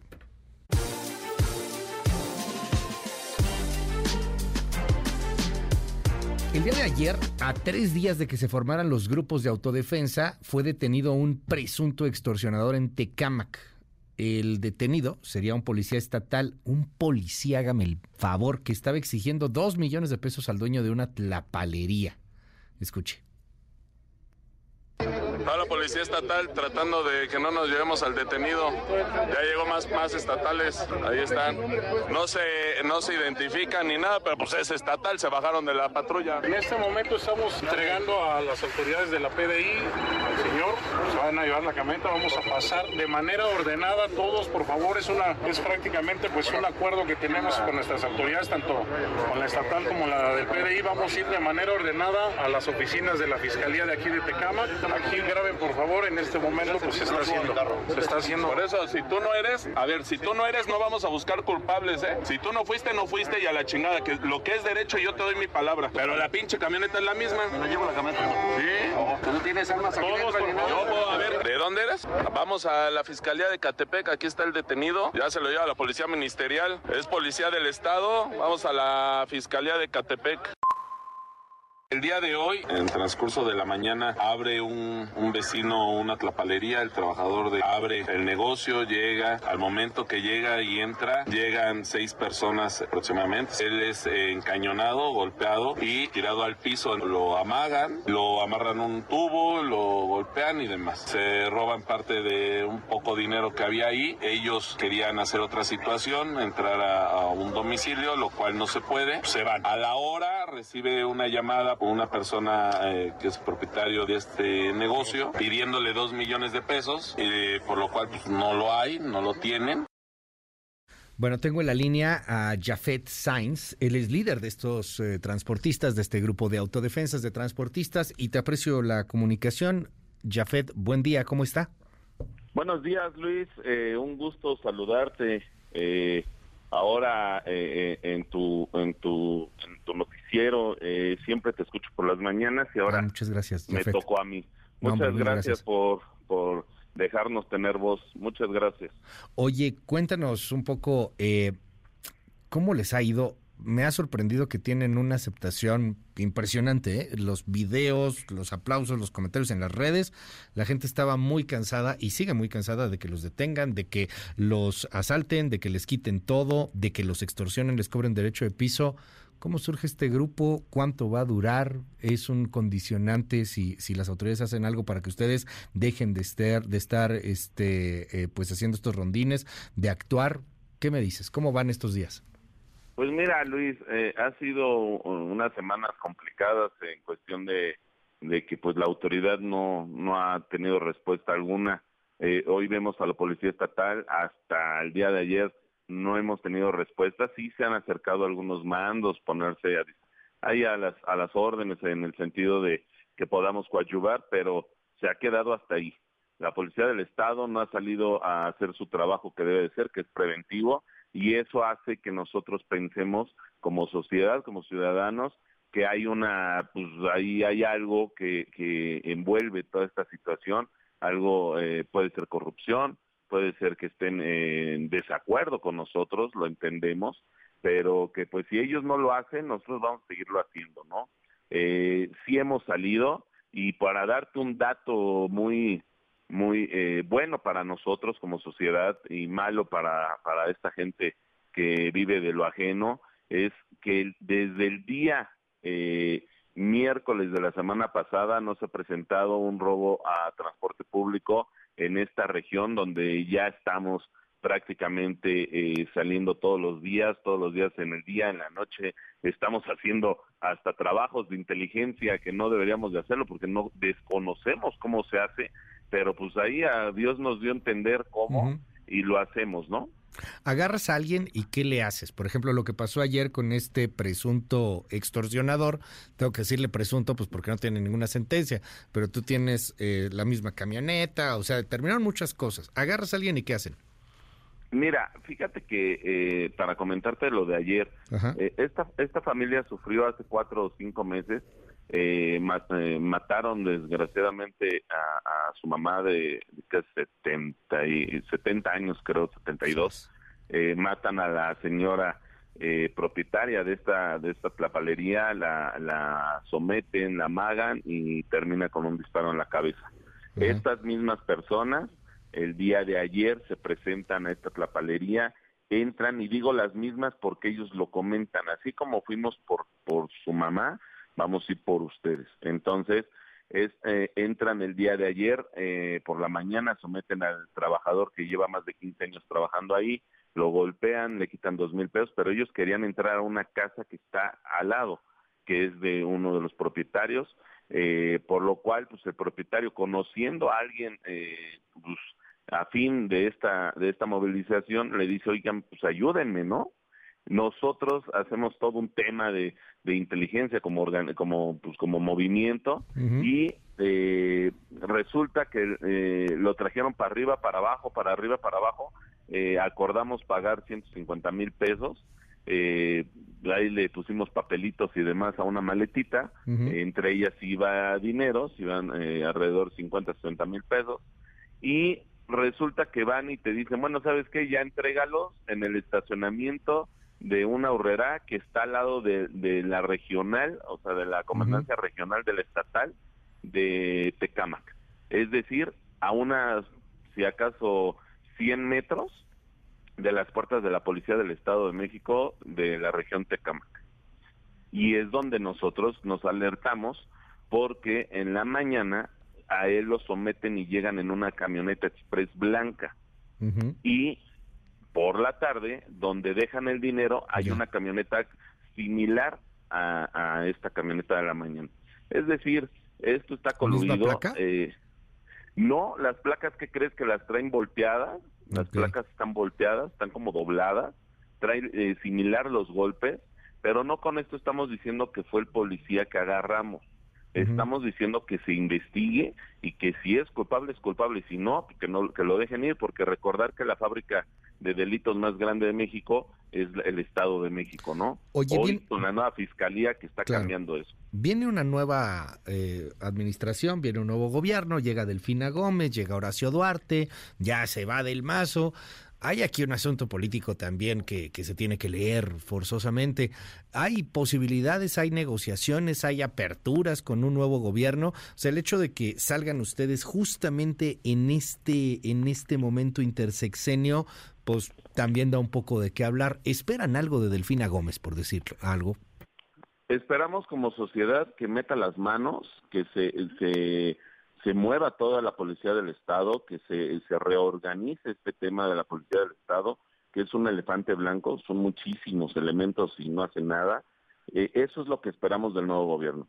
Como apertura no hay un acercamiento como tal eh, y decirte que nosotros salimos porque fuimos objeto de que nos quisieron extorsionar y al no dejarnos nos quemaron, nos empezaron a quemar, eh, una combi, ¿no? Nos quemaron una camioneta, sí, una combi, una camioneta de una ruta.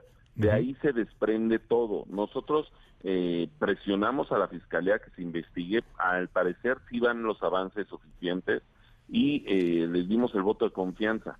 Pero ojo, yo siempre lo he manejado. No es político, no es estar de un lado, del otro. no nos interesa, lo que nos interesa es vivir tranquilos. Nosotros como empresarios de transporte estamos hartos, perdón, y, y, de verdad Luis, es algo impresionante, estamos hartos, hartos todos los días robos, asaltos, secuestros, homicidios, violaciones dentro del transporte público. Entonces, pues, dijimos ya basta. Y yo, la verdad, alcé la voz y todos empezamos a alzar la voz, nos unimos como, como compañeros transportistas y hoy tenemos comerciantes, empresarios, transportistas, tenemos sociedad en general, los doctores, maestros, todos se han unido, porque es algo que afecta a todos, no es un movimiento político, no, no, no, nada que ver. Eh, si unos van con un, un destino, otros con otro, otros a mí no me interesa eso, lo que nos interesa es que, que tengamos seguridad de parte de un Estado que aparte es el Estado que genera más recursos económicos en el país y, y cómo es posible que podamos que estemos viviendo esta situación. Para, para hacerte un comentario rápido frente a la policía del estado en, eh, la comandancia de Tecamac la regional de Tecamac toda la calle está renteada. Toda que es donde está la clapalería toda la calle está renteada Luis. Renteada es que les cobran derecho renteada es de que les cobran derecho de piso derecho de trabajar y cuando se les ocurre a estos babosos, perdón con la palabra, idiotas que no tienen palabra que decirles porque no tienen, ya sabes qué, eh, a estas personas, o sea, ¿cómo es posible que tu policía del Estado permitas que frente a tus instalaciones te están cobrando derecho de piso, no manches? No con esto estamos diciendo que la policía está inmiscuida, o más bien, no todos pero nos huele muy raro. ¿Cómo no? Y tenemos pruebas, Luis, tenemos eh, pruebas donde una patrulla va coleando a estas personas que, que en la mañana atentaron contra, contra el empleado de esta papelería. Entonces, es donde decimos, o, a ver cómo, o, o la otra situación, eh, el día lunes que salimos íbamos a entrar a la cloaca, porque no tienen otro nombre estas personas, íbamos a entrar a donde están ellos y nos encontramos con un retén de la Policía Estatal de más de 20 camionetas y elementos, porque para qué te cuento, y no, no nos permitieron la entrada porque es una calle eh, pues, pues angosta y no nos permitieron la entrada, o sea, como por qué eh, protegen a estas personas. Hoy Perdón, Ya, retiraron, perdón, Luis, ya retiraron al comandante Archundia, que es el que estaba en Coacalco. Es señor, en donde se paraba, donde lo mandaran, empezaba la extorsión. Vamos y a, está documentado, ¿eh? A darle seguimiento aquí a estos asuntos. Rápido para terminar y, a reserva que me des oportunidad de poderlo platicar con mayor amplitud. Les han criticado mucho que hay autodefensitas, chavillos, que están metidos en este asunto, menores de edad. ¿Sabes qué pasa? Que nosotros alzamos la voz y muchos papás, nosotros lo hemos comentado, que nosotros no somos responsables, que el responsable es el gobierno. Eh, nosotros estamos en contra porque son niños. Los niños deben de estar jugando fútbol, deben de estar haciendo deporte, estudiando algo. Pero los papás, en, hay zonas muy complicadas, eh, Luis, en Ecatepec, donde deberían de poner mucha atención el gobierno municipal, que no tampoco ni sus luces. Eh, donde la sociedad está muy descompuesta. La, educación. Eh, y entonces esos papás están llevando a sus hijos a pelear por un derecho, el cual es vivir mejor. Y nosotros mismos los regresamos porque decimos, no, sabes, espérame, no puedes, no puedes traer un niño. ¿Cuántos son hoy día, eh, Jafet, aproximadamente? ¿Cuántos elementos? Mira, nosotros como compañeras y compañeros empezamos alrededor de unos 7, 8 mil, eh, los que nos, nos, juntamos, que son operadores, eh, operadoras de transporte público. Hoy somos alrededor 40, 45 mil. 45 entre comerciantes, claro que sí, eh, entre comerciantes, transportistas, empresarios, meseros, en todo el en el, en el, Estado de México y, de la Ciudad de México se, se organizaron, pero nos están apoyando en el Estado de México. De, de la parte de Querétaro nos están apoyando al Estado de México. De la parte de Hidalgo, recordar que Tizayuca tuvo un problema muy fuerte últimamente. Ya se unieron también y dicen, pues vamos, ¿no? Y así muchos estados se han unido pero realmente nada más en el Estado de México, estamos hablando entre 45 mil personas, eh, mujeres eh, y hombres, que nos estamos uniendo. Eh, recordar que el lunes pasado salimos cuatro mil personas a la calle, que no son pocas, que es una operación y un movimiento complicado. Y frente a nosotros la policía extorsionando a transportistas. Vamos a darle seguimiento ahí a este asunto. gracias, Jafet Sainz, por tomarme la comunicación y estamos, estamos al habla, si me permites. Buen día, Jafet. Buen día, Luis, y un gusto, de verdad. Muchas, muchas gracias. No, hombre, a ti. Eh, a ver, eh, el, el, tema no es menor. No hay Estado de Derecho. Decían que el poder no puede quedarse vacío. El policía no te está protegiendo. La gente está hasta el gorro y empiezan a organizarse en esto que puede terminar y que puede derivar mal en algún punto.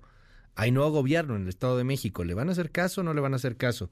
Dice Jafet, son 45 mil. Vamos a poner que exagere, vamos a poner que son un friego, ¿ok? que sea la mitad, 20 mil, siguen siendo un friego. Armados con palos y piedras, y van y ya empezaron a hacer las primeras investigaciones, como este asunto de extorsión en Tecámac. Las 9.32 en más sobre el México roto aquí en la metrópoli. Ayer, balacera en el Aeropuerto Internacional de la Ciudad de México, Terminal 2. Juan Carlos Alarcón, ¿qué pasó?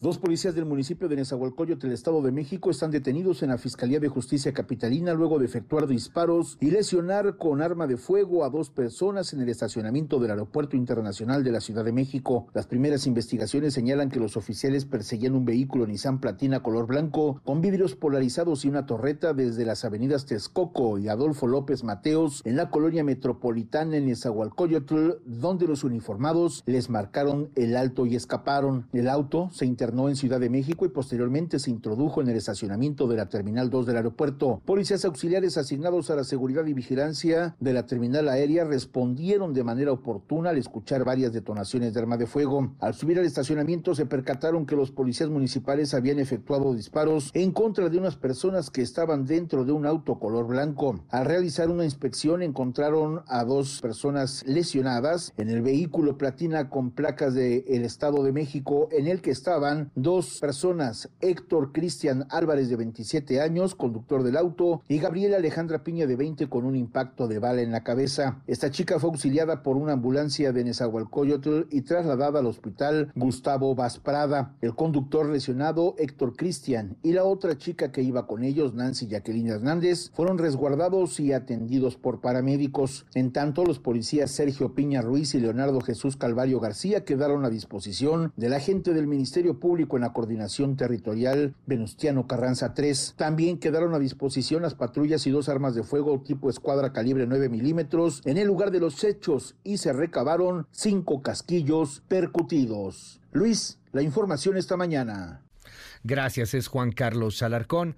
Vámonos rápidamente a cosas que están sucediendo en el planeta, eh, más allá del asesinato de Fernando Villavicencio, del cual ya hablamos hace un momento. Hay, varias cosas que, que están llamando la atención en la relación México-Estados Unidos.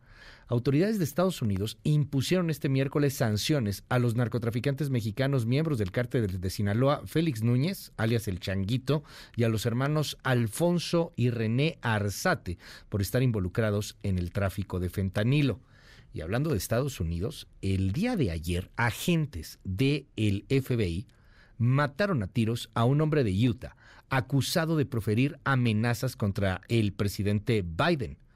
Horas antes de que el mandatario esté ahí en eh, Utah, bueno, estuviera en Utah, los agentes del FBI se habían dado cuenta de que este hombre, a través de las redes sociales, había dicho que vaciaría un arma de fuego, un rifle, contra Joe Biden.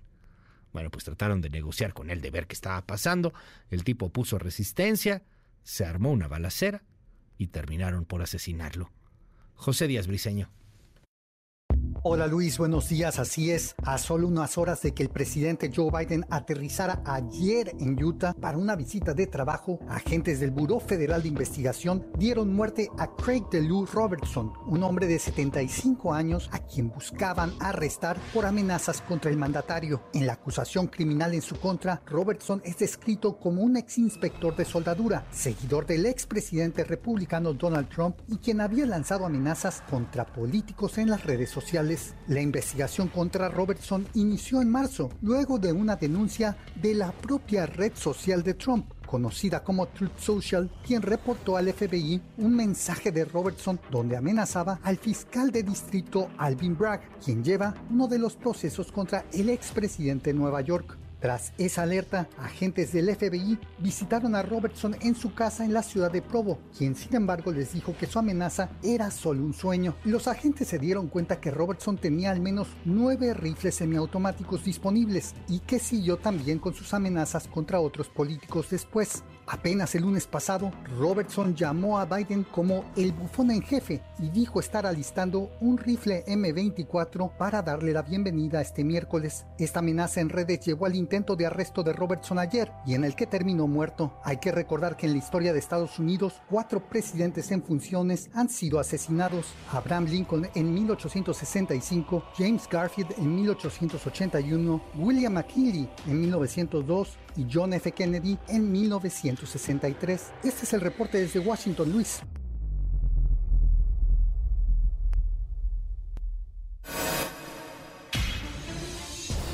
Titulares del mundo. New York Times, Estados Unidos. Abogado especial obtuvo orden de allanamiento para cuenta de Twitter de Trump. Washington Post, Estados Unidos. Al menos 36 muertos en incendios forestales en Hawái, dicen funcionarios de Maui.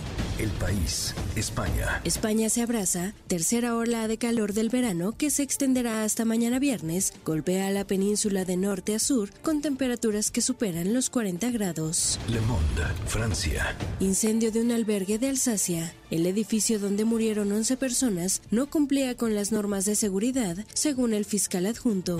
The Guardian, Reino Unido. La crisis del costo de vida obliga a los estudiantes de la generación COVID a vivir en casa. Der Spiegel, Alemania. China permite de nuevo viajar en grupo a Alemania. Corriere della Sera, Italia. Bancos, el gobierno sigue. Funcho de São Paulo, Brasil.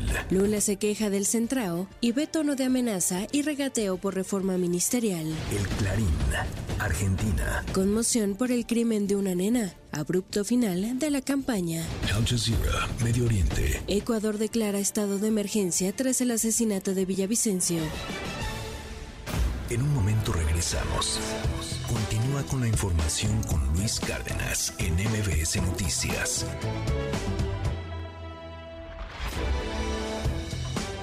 Estamos de regreso. MBS Noticias con Luis Cárdenas. Continuamos. Central de Inteligencia Política presenta las tres columnas más destacadas del día. De Milenio con Joaquín López Dóriga. AMLO gana o puede perder en septiembre. El presidente adelantó los tiempos de la sucesión presidencial. Sin embargo, cometió el pecado de arrogancia de anunciar primero y segundo, promover a quien sea que se le pusiera encima. Hoy en día, la senadora Xochil Gálvez se ha convertido en la principal adversaria presidencial de Morena gracias a AMLO. Dice el autor que ante esto, el Ejecutivo intentará meter mano en la selección de candidatos de la oposición para que escojan al más débil. De Excelsior con Yuridia Sierra. ¿Y mis dere machos?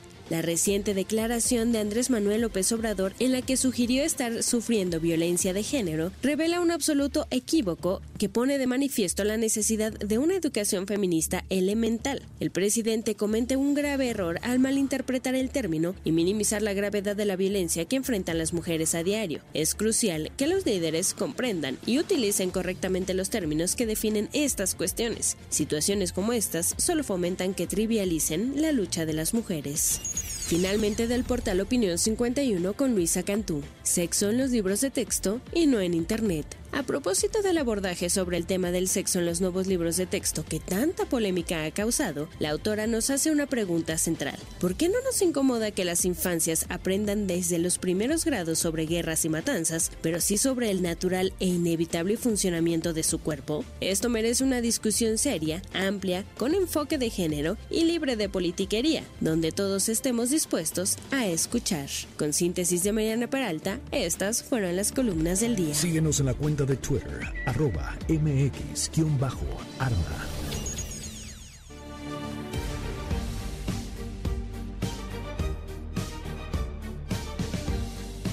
Son las 9 de la mañana con 44 minutos. Seguimos en este espacio. Hoy vamos a platicar de varios temas. Las representaciones que lleva ya eh, los monólogos de la vagina. Ay, ocho mil funciones, acabo de ver aquí el guion.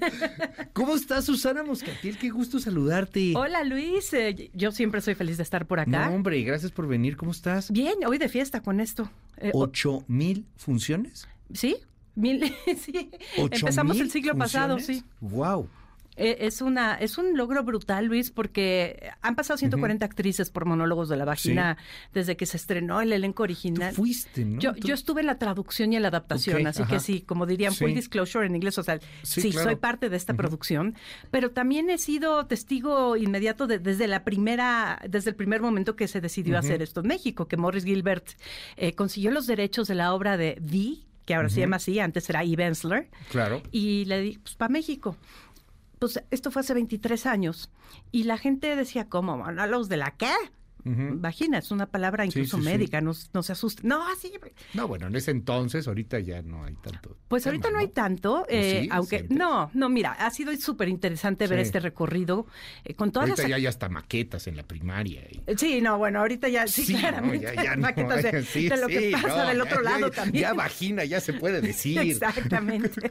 y me parece perfecto. Pero bueno, eh, el, el, punto es que sí, entonces era interesantísimo cuando empezamos a hacer el texto. Pues no había redes sociales, no había nada de esto, teníamos que encontrar palabras que tuvieran que ver, que, fueran, así empieza la obra. ¿Ya la viste, Luis? Sí, como no. Para que vengas hoy, si no. Sí, sí, sí, sí, la, la vi hace como cinco años más o menos. Ok, ok. Sí, ya tiene un, buen rato. el elenco original. No más. pues mira, el elenco original era Lilia Aragón, eh, Anabel Ochoa, que paz descanse, Andrea Legarreta, Stephanie Salas. Eh, era, eran. ¿No tiene más que la vi? Yo la vi con Anabel Ochoa. Ah, no, sí, tiene mucho más. Y, y ¿sabes qué? La vi en una gira que hicieron en Querétaro. Esa es otra cosa. No, ya tiene 12 años que la llegué a ver o una cosa por el estilo, no sé, hace mucho tiempo. Sí, porque perdimos a Anabel ya hace muchos años. ¿cuándo, empezaron? Eh, empezamos en el 99, si no me equivoco. Ah, no, pues sí, yo creo que por ahí, un 2000 y feria lo de haber visto. Sí, sí, sí. Wow. Entonces, eh, entonces sí es una historia brutal. Ahora, ocho mil representaciones, no hay nada igual. No. Muchas veces, además, funciona en la Ciudad de México y la función de gira al mismo tiempo. Obviamente ha habido momentos en el que se ha detenido por la pandemia o por X o por Y, pero eh, lo que se va a celebrar hoy, pues sí es un hito en la historia del teatro en México. Eh, 13 o 14 actrices me parece que eh, estaremos en el escenario. ¿Tú vas a estar? Hoy voy a estar, sí, hoy voy a estar porque yo empecé como traductora, pero eventualmente pues me, tengo que trepar a los escenarios, Luis. Sí, claro. Y además esta es una obra que han hecho muchos periodistas, que han hecho obviamente grandes actrices, también mujeres en la política. Es una obra que evoluciona, supongo, ¿no? Pues fíjate que el texto... ¿O es exactamente el mismo texto de hace 20 años? Es muy, muy buena tu pregunta porque es exactamente el mismo texto. Lo único que ha tenido que cambiar, desgraciadamente y para mal, son las cifras. Ya. Porque cuando empezaba, empezaba esto, y eh, dijo, vamos a hacer algo, voy a ir a Ciudad Juárez, voy a investigar, porque la mujer es una activista de armas tomar. Ah, de hecho, alguna vez hicieron una función con ella. Claro fue Jane Fonda, sí. Salma Hayek hizo otro. Y todo era para apoyar a las mujeres de Ciudad Juárez. Hay un monólogo escrito específicamente para eso. Y desgraciadamente, pues no podemos ya nada más hablar de las mujeres de Ciudad Juárez, tú lo sabes mejor que nadie. Diez feminicidios diarios es, este es el país entero, hay lugares donde pues tenemos que decir Estado de México, vaya, eso es lo único que realmente ha cambiado. Obviamente cada actriz le mete, le mete lo suyo. Su feeling. Su feeling, su experiencia. Eh, y sí es interesantísimo porque cuando has hecho la obra hace muchos años y la vuelves a hacer y todas me lo han dicho, de repente te descubres que, descubres que, ah, caray, yo sentía mucho respecto a este monólogo y ahora estoy conectando con este que jamás imaginé que sería parte de mi vida. ¿Y es hoy la representación? Hoy en 8000? Sí. Bueno, son 8020 para ser exactos, pero se celebran las 8000. ¿En dónde va a ser? Teatro Libanés. Wow. Aquí en la Ciudad de México. Eh, ¿Todavía hay accesos? Sí. ¿En serio? Sí. Ah, bueno, para hoy, para la función, pues yo vi ahorita que estaba en redes que todavía podría haber algunos. Ah, bueno, pues igual vale la pena, ¿eh? Porque sí, ¿Es para hoy a qué hora? Hoy a las ocho y media. Hoy ocho y media. Sí, sí. Si llegan a las ocho. Sí, sí, vale mucho la pena. Ahora, no vine, no vine, a hacer el anuncio, vine a platicar. No, no, no, no, no, yo lo sé, pero es que, o sea, para quien no lo ha visto o quien la vio como yo hace mucho tiempo, la quiere retomar, y, además que pues hoy estamos de plaza. sí, no, y es una función especial, ¿eh? Es una función especial porque eh, ya ha ocurrido en otros aniversarios, en otros eventos importantes, pero todas las actrices que pues está, eh, somos parte de la temporada actual, que es, es, algo muy rotativo. Tú puedes ir cualquier día y va a ser alguien diferente. Sí, claro. pero pues estaremos ahí. Y también algunas de las actrices originales del elenco original. Ay, qué padre. quienes tuvieron mucho que ver también con cómo acababa la obra haciéndose como fue, porque los primeros trabajos de mesa, y esto sí es algo que pues solamente te podría cantar Morris, ellas o, el director, pero, por ejemplo, había un, un, monólogo que es muy polémico, por cierto, que se llama en inglés The Coochie Nurture That Could. Ok. Exacto. ¿Te acuerdas de, eh, en inglés hay un cuento de niños que se llama The Little Train That Could o The Little Engine That Could? Y es un, entonces es la historia de una niña que cómo va encontrando su sexualidad a través de varias experiencias, de una experiencia específica, buena y las demás bastante malas. Y de repente, pues, ok, pues ok, no, no tenemos ese cuento en México, bueno, que sea en el país de las maravillas, pero ¿cómo le ponemos al cuchis snorcher? Ya sé, tu cara. ¿Cómo le pusieron? ¿Sabes que fue Lilia Aragón la que lo propuso? Que en paz descanse. ¿A cómo? Ahí te va.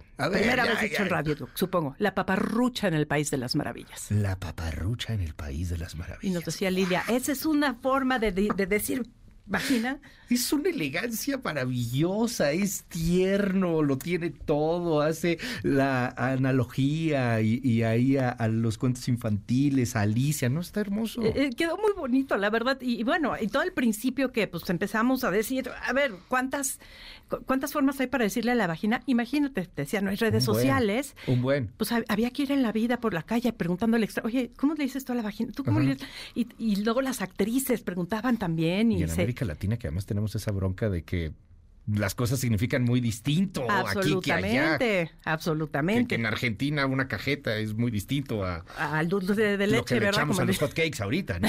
sí, exacto. Este y, se hace, y de verdad es impresionante la cantidad de cosas que salieron y que siguen saliendo, ¿eh? porque hasta la fecha siempre llegan sugerencias. Claro, claro. Y, digo, eso sí está muy pautado, pero de repente pues alguien, sobre todo las actrices veteranas, meten uno, dos que tres. Es que sí es medio interactivo de pronto. Eh, definitivamente. la gente de repente dice, grita algo, ¿no? Este, sí. y las carcajadas. Hay públicos tan distintos. Eh, a, mí me ha tocado ver públicos serios, serios, serios. Y de repente, pues al final, cuando ocurren los gemidos, que son clásicos ya, este, dicen, ah, me puedo reír. y hay gente que desde el primer monólogo está ya eh, muriendo de la risa. Pero lo bonito es ver, por ejemplo, mamás o papás que vieron la, la obra cuando todavía no tenían hijos, llegar con sus hijos, hijas, hijas, con Pero, además ya casados, algunos hasta con nietos. Algunos hasta con nietos. Oye, ¿cuántos monólogos son por obra? Ay, a ver, qué buena pregunta. Cada actriz tiene tres, son, tres, Y luego hay este ciertos momentos en los que las tres eh, interactúan. Sí. Y en esta función en especial va a haber dos monólogos extra. Okay. Porque son los escribió Eve, pero no siempre se usan. Uno se llama Mi falda corta. Okay. Eh, que ya te imaginarás, la experiencia de cualquier mujer en el mundo, no solo en México, pero particularmente en México, de tratar de cruzar la calle sí, claro, en falda, o sin falda. Deja tú que se acorta, en falda. Sí. Y también con, con, lo que sea, pero en falda en particular. Y, la, y la, el otro se llama Yo tenía 12 años, que es sobre la menstruación, porque ¿cómo vas a hablar de la vagina sin hablar también? Sí, por supuesto, de la menstruación y de todo lo que representa. Vale muchísimo, muchísimo la pena. Este, ay, se nos está acabando casi el. Sí. Este, pero bueno. Bueno, rápido, nada más los 100, días que llevamos de la huelga de Hollywood. De escritores, sí. los escritores ayer cruzaron la raya de, los 100 años, 100, años, así se siente, 100 años, 100 días, eh, y, pues se dijeron más motivados que nunca, fueron grandes estrellas a apoyar eh, estuvieron haciendo, eh, bueno, en varios lugares, pero especialmente donde más se juntaron fue fuera de Disney. Han tenido muchas discusiones con Bob Iger, el CEO de Disney. También estuvieron en Netflix, estuvieron en diferentes lugares, pero dijeron que se han revitalizado y que a pesar de que se sentaron con los estudios el pasado viernes, no llegaron a nada. Sí, no, no hay acuerdo. No. No, no se siente. Este, la bronca es que eh, ahorita a lo mejor la industria y todos nos sentimos, pues, ay, ¿cómo están exagerando? Porque pues hay un buen de contenido. Ahorita. Ahorita hay un buen de contenido, pero ya se está acabando. Ahorita, exactamente. Por ejemplo, los Emmy que iban a hacer en septiembre, hoy acaban de, anunciar que se van al 15 de enero Eh, y eso. Creo que están siendo optimistas. Espero, espero que tengan razón. Sí, pues, a ver cómo, a ver cómo les va. Y ya las temporadas empiezan a acabar y ya no vienen cosas nuevas. O sea, como que están sacando lo último que quedaba, pero ya es cosa de unos meses. Por ejemplo, Andor de Diego Luna de Lucasfilms, le faltaban dos semanas para estar lista. No. Se paró. Se acabó. Sí. Sí, claro. Sí, lo que pasa es que hay mucho contenido que todavía queda, por eso a lo mejor creo que los consumidores no lo estamos sintiendo. Todavía no, pero. Pero ya viene. Ahí viene y, estaremos muy pendientes. están ya cambiando fechas, están tratando de preparar, pero no va a haber suficiente. Sí, al rato que veas que ya Barbie sigue en el cine para diciembre, y dices, ¡ah, caray! Oye, ya, ¿no? Que Oppenheimer y Barbie, sí, ahora sí ya vean las juntas en diciembre. o sea, pues ya no por hay supuesto, pero mira, ya, Barbie cruzó los mil millones de dólares, así que algunos, dos o tres están tranquilos con, con Yo por eso se sienten optimistas, porque se saben, se saben ganadores, saben que, que a final de cuentas en el tiempo van a tener razón y que ahorita están ufanos los directores y los dueños de las productoras. Por supuesto. Eh, ojalá, ojalá se den cuenta del valor de la propiedad intelectual y del arte. Pues se va a poner interesante. Mil gracias, querida Susana. este, ¿Te seguimos en tus redes? Eh, por favor, arroba Susana Moscatel en ay, X. X, así Twitter, antes Twitter. Antes, sí, sí, sí. Oye, este, y de nuevo, 8.30, Teatro Leones. Sí, hoy ahí estaremos. Función, 8.000 funciones de los monólogos de la vagina. Vaya. Wow, vengan. Gracias. Gracias. Regresamos.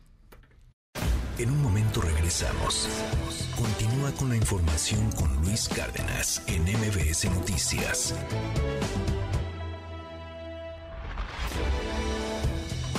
Ya estamos de regreso. MBS Noticias con Luis Cárdenas. Continuamos. Neta, si tiene chance, vaya. Si no lo ha visto, pues vaya. Pero es Monólogos de la Vagina hoy, ocho mil representaciones, pues sí, no, no, es, no es menor. Este, me preguntan mucho, Teatro Libanés, 8.30 de la noche, el día de hoy. Y sí, todavía puede encontrar entradas ahí en el, en el Teatro Libanés. Pásela maravillosamente bien. Eh, disfrute siga disfrutando aquí en la programación de MBS Noticias. Nos escuchamos mañana tempranito en punto de las 6. Se queda con Gaby Vargas y ya están aquí también Ingrid y Tamara. Bye bye. Esto fue MBS Noticias con Luis Cárdenas.